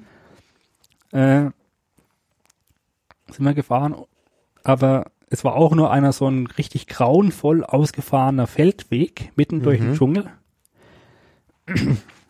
Äh, Und dort haben wir dann auch in einem Dorf übernachtet, wo wir dann mal äh, einen Abend lang mit äh, eine sehr lustige Diskussion, also eine Unterhaltung mit einem äh, Dorflehrer dort hatten, Mhm. Der uns natürlich auch immer über ein paar Hintergrundsachen aufgeklärt hat. Zum Beispiel, ja, hier Palmöl ist so die Cash-Cow des Landes, hat er gesagt. Ja. Äh, und er ist ganz froh, dass er hier in diesem Dorf ist. Das fand ich sehr lustig, weil es direkt am Highway ist. Mhm. Also an der Hauptverkehrsstraße. Ja, ja. Es war halt nur dieser läppische Feldweg. Ja. ja. Jetzt halt auch wieder das Schöne an Sierra Leone, der englischsprachig, der Lehrer sprach sowieso sehr gutes Englisch. Wir konnten uns sehr detailreich mit ihm unterhalten. Äh, haben festgestellt, dass auch so ein, ich meine, der, er war Mitte, schätze ich mal Mitte 30, dass bei denen auch alles genau wie, wie bei uns ist. Er hat uns dann auch mal, weil er auch interessiert war über uns, äh, hat er dann, äh, haben wir dann, sind wir dann irgendwann mal äh, auf Gesprächsthemen gekommen, wie zum Beispiel äh, über, dass er sich früher im Studium ja, hat, hat er uns, weil er unsere Handys gesehen hat, hat gefragt, ob wir da Pornos drauf hätten Ah ja. weil er sich früher im Studium halt auch mal, wo sie Internet in der Uni hatten, welche runtergeladen hat und so, also als junge Kerls. Mhm. Also es ist quasi überall das, das Leben ist gleich. Ja, ja, klar. Mhm. Ja. Ja, auf jeden Fall. Wir sind dann Richtung Liberia weitergefahren, haben dann äh, in der nächsten Stadt festgestellt, in der nächsten Stadt vor der Grenze festgestellt, dass es einen leichteren Weg gegeben hätte, Aha. weil ab äh, Bo eine neue Piste gebaut wird. Mhm. Hat uns aber natürlich dort, wir haben auch nicht gefragt, wir sind dann nach Karte dann. gefahren, keiner gesagt. Aber das sind halt leider so Informationen, die bekommst du nirgendwo. Ja, ja. ja. Also Kartenmaterial, egal welches, ob es jetzt Papierkarten sind, ob es Google Maps sind, selbst OpenStreetMap, das Mhm. eigentlich mit eines der aktuellsten dort unten ist, Ja. sind in keinster Weise so aktuell, wie, wie man so brauchen würde. Mhm. Und halt nur so ein grober Anhaltspunkt. Ja. Ja, aber wir sind dann von Sierra Leone weiter nach Liberia gefahren. Äh, ein Land, wo jetzt noch keiner von uns war. Mhm. Äh, hatten gleich an, äh, ich muss, muss mal zu sagen, die ganzen Grenzübertritte, mal abgesehen vom Senegal, laufen eigentlich sehr, sehr unproblematisch ab. Mhm. Äh, es wird zwar immer, wenn man irgendwie im Internet liest, erzählen Leute, ah, jede Grenze in Westafrika, die kostet so viel Geld, da musst du an jeder Grenze 500 Euro zahlen und so. Mhm. Aber das erzählen dir nur Leute, die nie weiter als über die Rosso-Grenze gefahren sind. Mhm. Ja. Äh, die ganzen anderen Grenzen haben wir keinen einzigen Pfennig bezahlt. Mhm. Wir wurden ein, zwei Mal nach kleineren Mengen Geld gefragt, das konnten wir einfach ignorieren, Mhm. haben wir nicht oder, oder ausdiskutieren. Es war also der kleine Versuch, hier mal dem Europäer ein paar Euro aus die Tasche zu ziehen, aber es war jetzt quasi kein Hinderungsgrund für uns. Mhm. Äh, nur in, auf der Grenze von Sierra Leone nach Liberia, genau auf der Sierra Leone-Seite noch, äh, mussten wir in ein Büro rein, um unsere Impfpässe kontrollieren zu lassen, also in einer Mhm. Gesundheitsstation. Mhm. Und da saßen zwei Jungs drinne, die jetzt, die sich jetzt anscheinend dachten, dass wir uns jetzt über den Tisch ziehen müssen Mhm. und haben behauptet, dass uns irgendeine Impfung fehlen würde. Zwei von uns, also wir waren nur vier Personen. Mhm. Zwei Impfpässe wären okay, zwei andere wären nicht okay. Und die könnten uns jetzt nicht drüber lassen. Aber da könnte man doch den Unterschied, oder war, war denn da ein Unterschied? es war kein richtiger Unterschied. Wir haben relativ schnell gemerkt, dass sie sich irgendwas aus der Nase gezogen haben. Mhm. Haben, die wollten dann, haben uns dann gedroht, ja, wenn nicht, dann äh, steht, müssen, müssen wir euch entweder jetzt hier impfen oder das ist, das, das bekommt keinem sehr gut oder wir müssen euch nach Freetown schicken und euch da impfen lassen und hin und her. Mhm. Äh, vor allem gerade Impfungen, die wir, also es ging hier um die Cholera-Impfung, Mhm. äh, die wir aber hatten, die aber meist nicht im Impfpass eingetragen wird, weil es zu einer der Impfungen gehört, die man sich selbst verabreichen kann. Mhm. Mhm. Bekommst du verschrieben Mhm. Und tust du dir, das ist so eine Schluckimpfung, kannst du dir zu Hause selber geben. Mhm. natürlich dann, musst du natürlich dann erst später im Impfpass nachtragen. Ja. Hatten wir nicht. Ja. Äh, genau da, wegen hin und her, haben die halt diskutiert. Mhm. Und da haben wir uns, da haben wir uns im Nachhinein echt geärgert, weil wir uns dann echt wenig von denen über den Tisch ziehen lassen, äh, gezogen haben lassen äh, und mussten dann, für, haben dann zweimal 50 Euro bezahlt. Mhm. Im Nachhinein, also jetzt würde uns das nicht mehr passieren, weil wir jetzt ein bisschen schlauer sind Mhm. und auch mittlerweile eine sehr schöne Taktik überlegt haben. Mhm. Das haben wir dann auch später gleich mal ausprobiert. Wenn irgendwo an der Grenze einer nach Geld fragt, langt es schon vollkommen, wenn man entweder, entweder den direkt auf Ansprache fragt, ja, wenn ich jetzt zur Polizeistation vorher gehe und den frage, ob das korrekt ist, Mhm. passt es dann? Mhm. Dann, wenn die schon oft ganz klein oder wenn man halt echt hingeht und fragt, dann sagen die einem schon, nö, nö, nö, das kostet eigentlich nichts. Mhm. Ja. Ja. Ja. Na, da haben wir uns, wie gesagt, leider über den Tisch ziehen lassen. Passiert einmal, beim Ja. nächsten Mal einmal schlauer. Mhm. Äh, auf der Liberia-Seite äh, ging es dann um die Zollpapiere fürs Auto. Da saß, da war dann irgendwie der Chef im Büro nicht da. Äh, und die Dame da drinnen äh, war da auch irgendwie nicht so viel Lust, uns jetzt hier diese Papiere auszufüllen.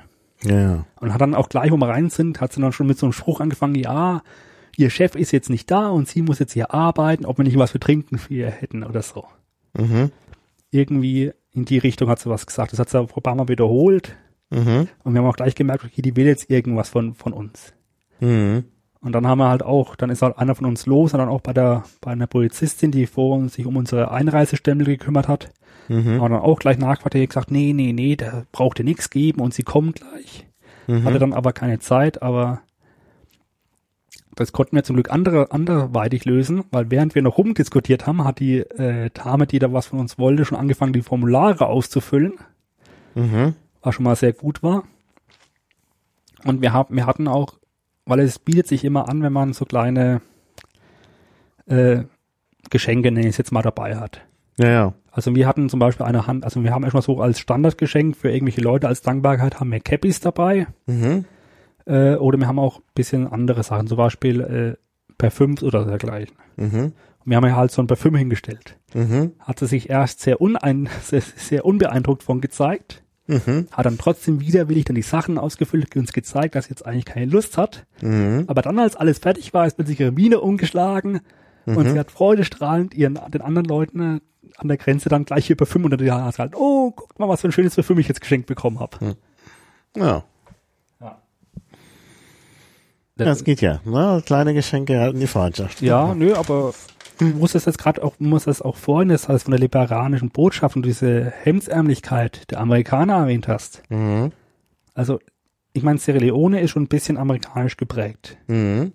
Aber Liberia ist echt extrem. Ja, ja, klar. Und das sind Das ist, du merkst es auch sofort. Also natürlich in der in den vorherigen Ja. Generationen. ja, ich habe ja gerade Aber dieser- erhält sich ja. Ich habe ja gerade von dieser einen Polizistin erklärt, die uns hier die Ausweise äh, gestempelt hat. Und die hat uns in so einem richtigen, äh, wie aus so einer amerikanischen Fernsehserie erzählt, ja, sie muss das und das, sie ist dafür zuständig, sie ist die und die und sie macht jetzt das und wie so eine richtige amerikanische, also die Uniform sah sehr amerikanisch aus und alles. Äh, also es ist in dem Land ist eh alles amerikanisch. Die Autonummernschilder und Ja. Preise, wenn man, also grö also auch Handypreise und dergleichen von Karten, ist alles in US-Dollar angegeben. Mhm. Die haben zwar ihren eigenen liberianischen Dollar, Mhm. aber irgendwie Preise in Läden und so wird irgendwie alles Mhm. mit US-Dollar gemacht. Mhm.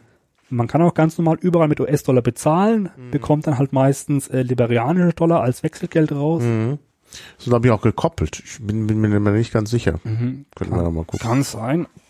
Was uns sogar ein bisschen äh, in ein kleines Problem gegeben hat, weil wir waren halt aus Westafrika gewöhnt, dass überall Euro funktioniert. Mhm. Naja.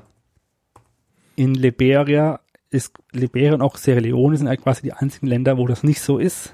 Mhm. Da wollen die überall diesen merkwürdigen US-Dollar. Mhm.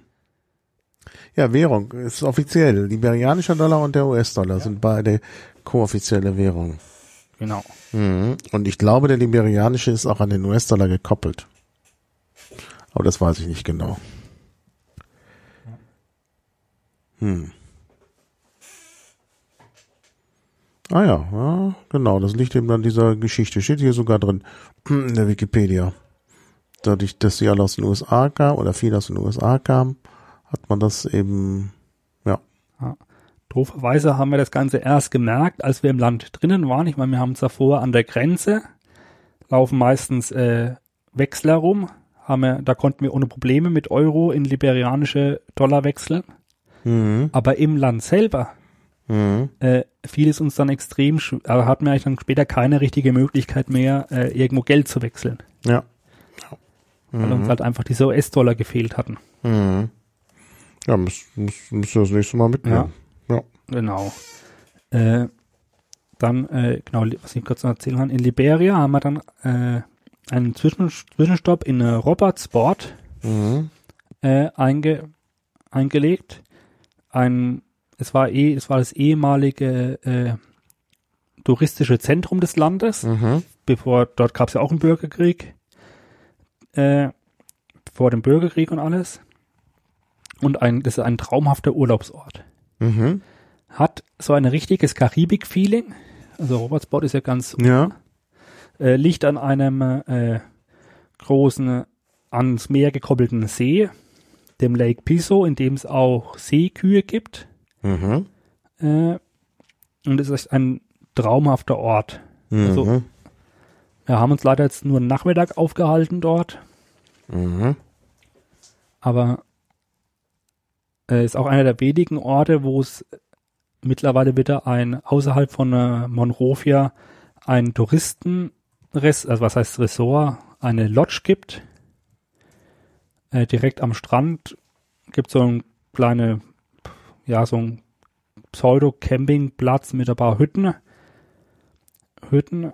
Äh, aber da merkt man auch, dass hier langsam der Tourismus wieder am Kommen ist, weil die Grundstücke nebendran, haben wir erfahren, sind schon wieder alle an irgendwelche Investoren verkauft, die jetzt da anfangen wollen, irgendwelche äh, Hotels oder dergleichen hinzubauen. Mhm. Ja. Aber Robbersport, das ist, glaube ich, so für die, glaube ich, in den nächsten Jahren auch hier richtig so ja. Ich werde es mal, Urlaubsort. ich werd's mal verlinken. Ja. Ähm, ich kenne diesen und andere Orte aus äh, ähm, äh, Liberia, vor allen Dingen aus dem aus, von einem Song von Dave Van Ronk. Äh, Chicken is nice äh, heißt der Song. Und da werden all diese Orte in Liberia besungen. Äh, deshalb kam mir jetzt der, ich hatte erst, weil ich Robertsport, das habe ich da schon mal irgendwo gehört. Ja, das kommt aus dem Lied, Mhm. kann ich verlinken. Natürlich. Ist auf jeden Fall echt ein traumhafter Ort. Ich meine, das ganze Land ist, eh wie auch die anderen Länder, äh, landschaftlich sehr traumhaft. Mhm. Äh, wir haben auch, bevor wir nach Robertsport gefahren sind, in der Nähe äh, wieder eine Wildübernachtung gemacht Mhm. und hatten zu unserer Überraschung Glück, dass wir von der, als wir von der Straße abgefahren sind, ein paar Meter in den, durch den Wald durch, wir plötzlich auf einer riesigen äh, Graswiese, also Lichtung standen. Mhm. Was wir eigentlich da auch nicht erwartet hätten, vor allem weil die ganzen Wege, die wir vorher abgefahren sind, war überall Wald, Wald, Wald. Und da haben wir auch von einigen Passanten, die aus dem nächsten Dorf vorbeikamen, erfahren, äh, dass hier noch vor dem Bürgerkrieg eine große äh, Viehzo also Viehweide war. Mhm. Die aber natürlich jetzt leider durch den Bürgerkrieg, der Besitzer ist damals gestorben und keiner hat's weitergemacht. Mhm. Aber gab es auch den Bürgerkrieg auch, glaube ich, richtete er sich besonders gegen diese äh, privilegierten mh, Schichten, die halt die Nachfahren der Amerikaner Ja. waren oder sind auch immer noch. Ja. Aber ich glaube, das ist jetzt auch überstanden und Das auch da hat es mit Ebola nochmal große Probleme Ja. gegeben. Aber äh, gerade nochmal zum Bürgerkrieg, also man merkt Ja. gerade in Sierra Leone und auch in Liberia enorm, äh, dass die Leute keine Lust mehr auf sowas haben. Ja. Also die sind jetzt echt froh mit dem. Status, wie es jetzt ist, Mhm. diesen Wirtschaftswachstum und so. Und Mhm. du hast so richtig, also das ist echt etwas Positives, dass Mhm. die einfach keine Lust mehr auf, auf irgendwie so Krieg, auf sich gegenseitig die Köpfe einschlagen für nichts haben. Ja, Und Ja. das ist, finde ich, so eine richtig schöne Stimmung auch in diesen Ja. Ländern. auf jeden Fall. Also, ja, nun weiß man nicht, vor dem Bürgerkrieg kam ja auch, also ich kenne zufällig jemanden, der da als äh, Tropenmediziner in, in, in Liberia war. Äh, Und der hat halt auch erzählt, dass, dass er äh, vor dem Bürgerkrieg nicht damit gerechnet hat, dass es zum Bürgerkrieg kommt. Ja, das ist, es ist leider meistens so. Aber jetzt ist stimmungsmäßig sehr positiv. Die ganzen Länder sind im Aufbau. Äh, ein Großteil der Bevölkerung wurde, also ich meine, über 50 Prozent in diesen Ländern sind ja meistens unter 18 Jahre, äh, haben also quasi diesen Bürgerkrieg nie auch aktiv mitgemacht, kennen also quasi nur die friedliche Zeit Hm. und ja, ich bin sehr gespannt, wie sich diese Länder die nächsten Jahre entwickeln. Ja. Wie ist das denn, äh, wo wir gerade bei Chicken waren, was isst man denn so? Das ist tatsächlich, äh, also Hühnchen ist natürlich eines der, der Hauptfleischquellen. Äh. Ja, klar. Also wir haben auch auf dieser Tour öfters mal in äh, mittags in kleinen Restaurants angehalten, Mhm. äh, die zwar lustigerweise alle sehr ausführliche Speisekarten hatten, aber es gab meistens nur Chicken or Fish. Ja, ja, Ja. Aber das ist ja ja, klar. Das ist aber in vielen Ländern so. Ich meine, selbst bei unserem Aufenthalt da in äh, Galicien, Nordportugal, da war auch immer, da musste man das nehmen, was kam. Und, das, und es gab dann manchmal so eine Minimalauswahl zwischen Fleisch und Fisch. Ja. Ja, ja, aber es gibt eigentlich meisten, also man bekommt fast überall dann irgendwie Hühnchen mit Pommes. Nicht mit Reis? Äh, Dachte mit? Reis. Ja, auch, aber so, das ist so, äh, also ich habe auch mit diesen Lehrer in Sierra Leone geredet, so, wenn er ins Restaurant geht, dann isst er auch meistens, es gibt eigentlich in den ganzen, überall diese, diese klassischen Reisgerichte. So Reis mit irgendeiner sehr würzigen Soße meistens. Genau, ja. Oder mit Zwiebelsauce oder so, Genau. verschiedene. Die, die, da, oder diese Gerichte kosten auch meistens fast nichts. Irgendwie für eine riesige Portion eins zwei Euro, die, die man kaum gegessen bekommt. Das Hühnchen ist meistens etwas teurer. Ja. Da kostet schon so eine Portion fünf sechs Euro. Und das hat auch dieser Lehrer, hat es auch, also die bezeichnet es auch dort unten als äh, westliches europäisches Essen. Mhm. Das ist dann auch schon etwas, etwas beson etwas Ja, ja. Besseres, Besonderes. Ja, wollen wir, wollen wir weiterreisen? Wir können weiter, Wir, wir haben ja bei, bei unserem äh, Gastgeber nur bedingt Zeit. Deshalb, Ja, wie sind wir von der, uh, ja, sind, du hast noch viel vor dir. Ja, ich habe noch viel vor, wobei ich zu, Mon zu Liberia noch kurz was sagen muss. Erstmal Monrovia, wenn Sie, warum Sie Leute fragen, warum wir ungern durch Hauptstädte fahren. Bei Monrovia mussten wir durch, Mhm. sind dort im Berufsverkehr gelandet. Mhm. Es gibt quasi nur eine Straße rein, eine Straße raus. Ja. Äh, und wir haben, glaube ich, für zehn Kilometer vier Stunden gebraucht. Naja, Es ging nichts in dieser Stadt. naja. Äh, überall gab es so kleine äh, dreirädrige Tuk-Tuk-Taxis. Mhm. Äh, die haben quasi vier, fünf Reihen nebeneinander die Straße versperrt, haben sich überall reingequetscht. Mhm. Da ging gar nichts mehr. Also das will man einmal mit, das, das nervt einen einfach schon nach einer Stunde und wenn man dann noch drei Stunden vor sich hat, Ja. dann will man da raus. Ja. Äh, und was ich noch zu Liberia äh, sagen will, wir haben uns dann im Norden, wir wollten ja wieder Richtung, äh, wir, wir sind Richtung Kanda gefahren und wollten erst dort über die Grenze, haben dann aber äh, abgebogen, sind noch etwas länger durch äh, Liberia gefahren und sind bei Yekeba über die Grenze, weil wir äh, zufälligerweise übers Internet erfahren haben, dass es dort eine alte aufgelassene Eisenerzberg, also ein altes aufgelassenes Eisenerzbergwerk gibt, das sich mittlerweile in einem äh, Naturreservat befindet. Äh, und das wollten wir uns äh, näher anschauen, haben wir dann auch gemacht. Äh, in der Hoffnung, dort auch noch alte Baumaschinen zu sehen, die wir auch auf Bildern im Internet gesehen haben. Aber leider wurden die zwei Jahre vorher abtransportiert. Mhm. Dafür wurden wir bewohnt mit wir waren mitten auf einem Berg in so einem alten äh, Tagebau-Bergwerk mit so einer riesigen äh, Grube in den Berg rein und mit einem traumhaften See. Mhm. Also Wo ist das und wie heißt das? das ist verlinken. Bayekeba, hier, Also in Liberia. ja, Liberia, direkt an der Grenze nach Guinea rüber. Mhm. Jegeber. Da gibt's auch eine neue Eisenerzberg, Eisenerz äh, Bergwerk, direkt nebendran. Das musst du mir mal Ja, das Licht ist, zeigen. ich mach mal hier das Mach mal das Licht an, ja. Man sieht das nicht. Ja, das wird nicht viel heller hier. äh, direkt hier. Also ursprünglich wollten wir hier über die Grenze bei Kanda und sind dann jetzt hier nach Jegeber gefahren. Und hier gibt's dann diesen äh, Nimba Strict Nature Reservat, der sich quasi über äh, Guinea, Elfenbeinküste und äh, Liberia erstreckt. Wie war das? Nimba? Strict Nature Reservat. Und suche ich. Genau, und dort gibt's diese alte Eisenerzberg, Bergwerk. Äh, und also das ist gerade so, aber einer für mich einer der Höhepunkte der Reise, weil, es in weil man in diesem riesigen Bergwerksanlagenkomplex äh, komplett alleine ist. Also es waren quasi nur wir vier. Wir vier da und eine traumhafte Kulisse. Ja. Das ist, ja, Oh, da gibt es sogar einen Wikipedia-Artikel. genau. Aber ich nehme mal die UNESCO-Seite. Muss ja nicht immer nur die Wikipedia verlinken. Da gibt es zwar leider jetzt nicht so schöne Bilder, aber gut. Ja, man, man findet relativ wenig Informationen darüber. Es gibt, glaube ich, ein, zwei Reiseblogs von Leuten, die dort waren, die ein bisschen über dieses Bergwerk schreiben. Mhm.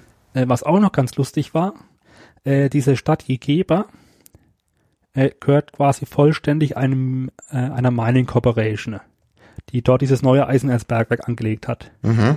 Und dem, und da kommt man sich tatsächlich wie in so, wie in so einem äh, Film vor, weil man durch tatsächlich wie in so einer, wie soll man es beschreiben, also man fährt vor noch eine Polizeikontrolle und die nächste Kontrolle, die kommt, hat dann plötzlich Firmenuniformen an. Mhm. Man sich dann richtig hier anmelden muss und dann haben, und plötzlich gibt's keine Polizei mehr, sondern überall nur noch so Sicherheitskräfte von so einem Großunternehmen. Mhm. Ja. Ja, ist auch mal sehr interessant. Ja. Auf jeden Fall, ich mache mal jetzt hier wegen flotter weiter. Ja. Sind wir dann zurück nach Guinea gefahren, äh, haben und wollten dann Guinea Richtung Pamako, also, also nach Richtung Mali wieder durchqueren. Äh, unterwegs haben wir noch auf der Karte gesehen, dass es äh, bei dem Ort Kerouane äh, eine Burgruine gibt, die auf der Karte verzeichnet ist, die Tata de Samori was uns etwas gerätselt hat lassen, was das denn jetzt ist. Mhm. Man hat auch im Internet jetzt nicht sehr viel darüber gefunden. Äh, auf jeden Fall war das eine alte Festungsanlage von, von einem äh, Samori, das war irgendein so alter Freiheitskämpfer und Führer von Guinea von vor 100, 120 Jahren, glaube ich. Äh, da wurden wir leider etwas übertäuscht. Es gab da noch eine Ruine, da war nicht sehr viel von mehr von da und die war komplett eingehaust. Man hat also quasi nichts davon, also es war nur noch dieses Eingangstor zu dieser ehemaligen Burgruine und das war eingehaust und ja, man war mal schön da gewesen zu sein, aber nochmal hinfahren würde ich nicht mehr. Mhm. Okay, dann was kommt als nächstes? Wir brauchen, wir, du hast ja noch ein Land. Ne? Ja, ja, ich habe noch einen Ansatz gehabt, wir sind durch, durch, durch Guinea durch. Das hatten wir schon. Äh, in in, in Guinea hatten wir auch, äh, müssen wir auch noch ein Foto von, von zeigen, eine sehr interessante Fährüberfahrt mhm. mit Holzbooten. Mhm. äh, weil dort anscheinend äh, an dem Fluss äh, die eigentliche Metallfähre, Stahlfähre irgendwann mal den Geist aufgegeben hat, Mhm. hat man dort einen Fährbetrieb durch äh, Fährschiffe gebaut aus Pirogen. Pirogen sind diese großen äh, Fischerboote, Holzboote, zwei Stück aneinander, große Planken drüber und dann fertig ist die Autofähre. Mhm. Äh, müssen wir mal ein Bild verlinken.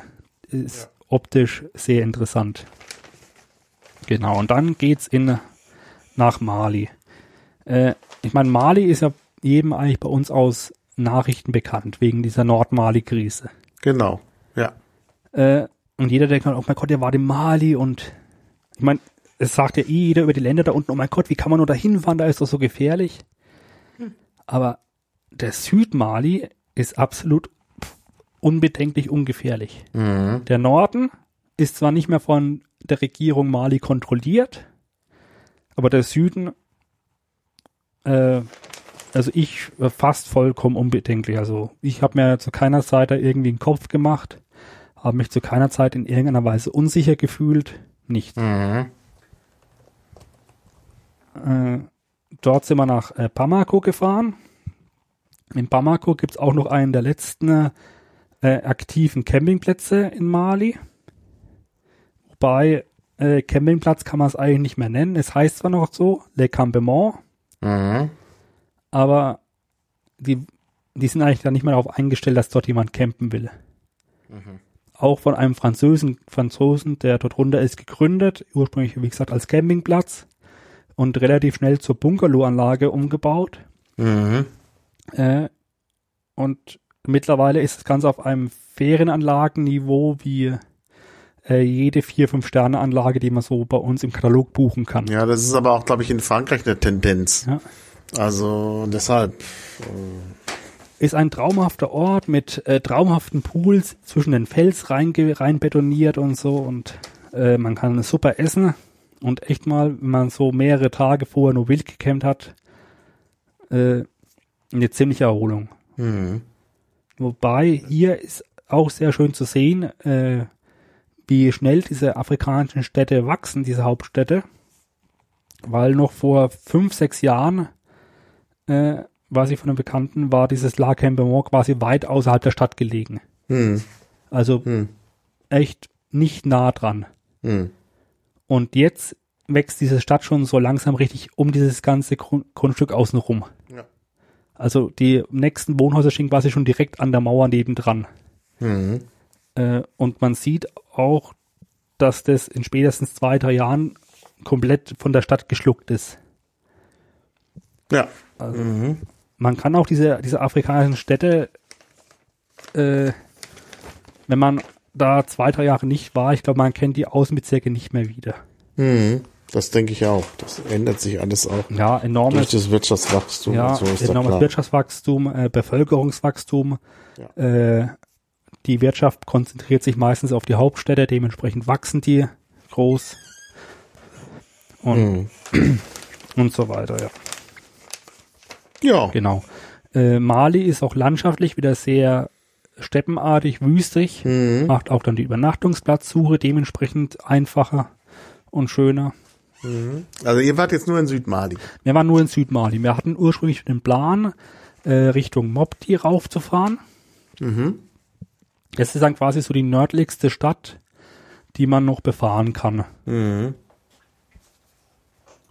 Äh, weiter nördlich gibt's ja dann noch das berühmte Timbuktu. Mhm. Äh, das gehört aber offiziell nicht mehr zu dem kontrollierten Gebiet.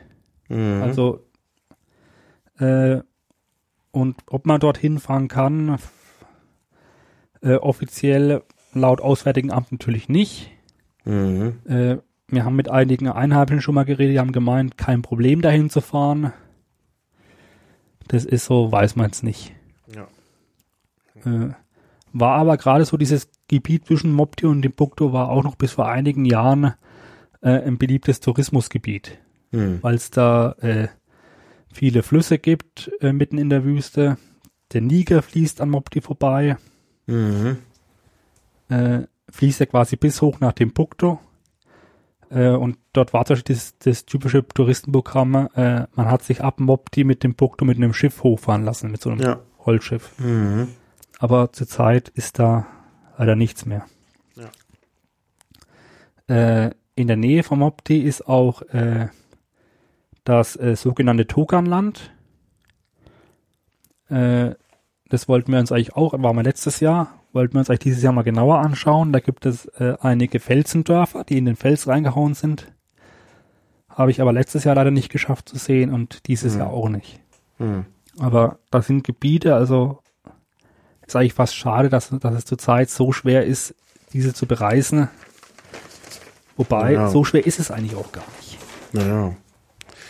Naja, Äh, das, äh, das führt uns natürlich dann auch zu deinen Plänen, die du noch alle. Äh, mach, ah nee, ein Land fehlt uns ja noch. Ein Land fehlt noch. Fehlt noch äh, Burkina Faso. Ja, ja äh, genau. Muss ich jetzt gerade so sagen. Ich meine, Leute, Leute fragen mir immer, wenn ich da, wenn ich von den Ländern erzähle, oh je, wie kannst du da noch hinfahren? Da ist es doch so gefährlich.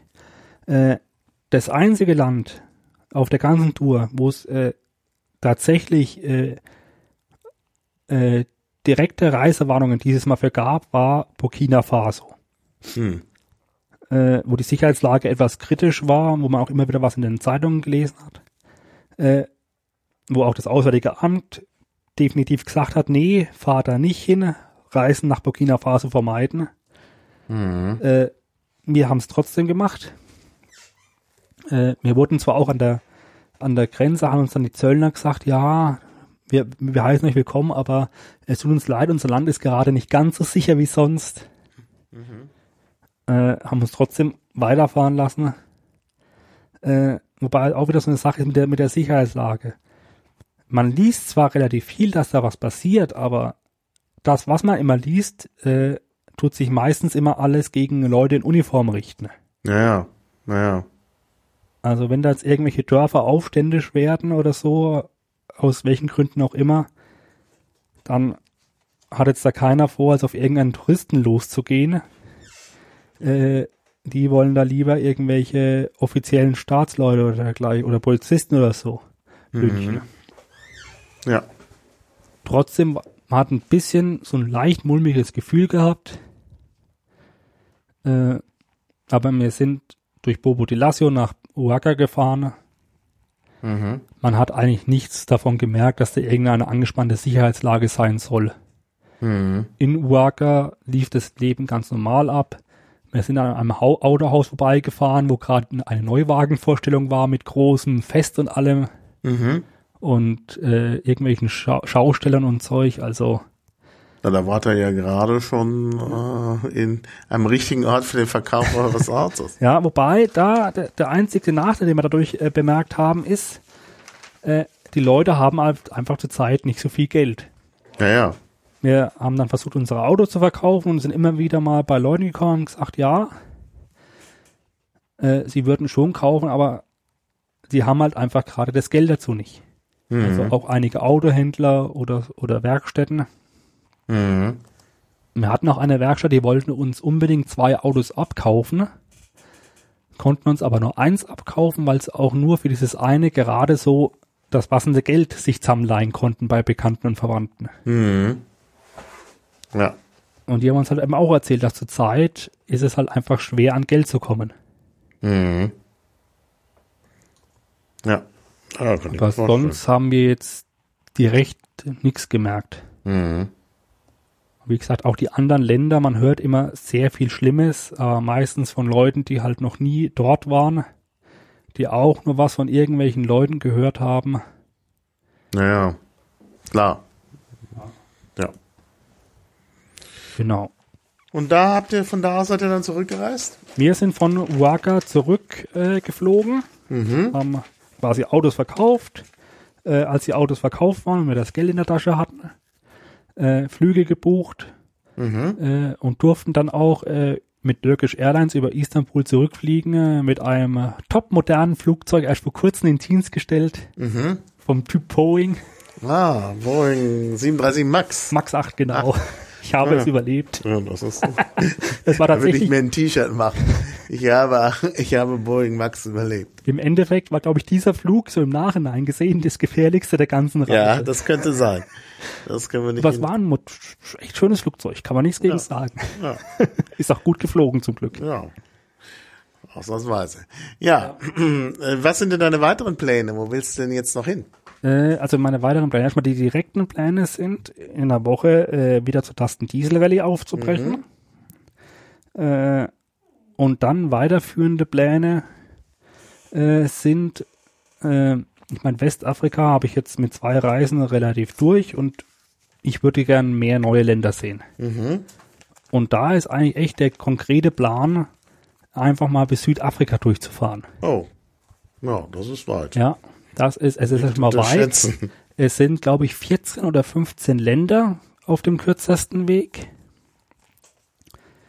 Äh, und das ist jetzt auch nichts, was ich, was man jetzt so von heute auf morgen, glaube ich, ähm, machen kann oder sollte, was Ja, äh, noch wesentlich mehr Vorbereitung erfordert, weil man nämlich Mhm.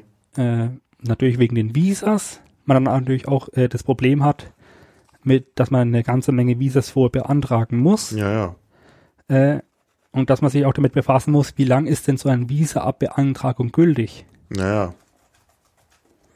Ich meine, ich, wir, wir haben jetzt eigentlich mal so geplant, wenn wir so eine Reise machen, äh, die auch äh, in relativ, also relativ zügig durchzuziehen, Mhm. also von der Reisetauer her selbst. Ja. Äh, und halt eben auch wieder mit äh, PKWs, Mhm. Wie wir jetzt quasi schon die letzten Touren gereist sind, um einfach für uns selber den Beweis zu haben, das Ganze ist machbar, ohne, also was heißt ohne Probleme, ist, ist für uns machbar mit einem PKW mit vernünftiger Vorbereitung von Europa bis nach Südafrika Ja. durchzufahren. Aber das ist jetzt nichts, was jetzt in direkt den nächsten Jahr oder so angesetzt ist, also frühestens in, schätze ich mal, zwei oder drei Jahre. Ja. Und was dazwischen noch kommt, Mhm. ob dazwischen noch die ein oder andere Reise dazu kommt, das weiß ich jetzt noch nicht. Es ist ja mittlerweile doch eher schon eine recht spontane Sache. Ja. Ja, naja, du kannst dich inzwischen aus und kannst das auch spontan machen. Ja. Ja, dann bedanke ich mich Ja, für danke. das Gespräch. Dann wünsche ich eine gute Reise und dann kannst du beim nächsten Mal ja noch mehr erzählen. Das ist ja unerschöpflich. Ja, und müssen euch beim nächsten Mal mehr Zeit einplanen. Genau, genau.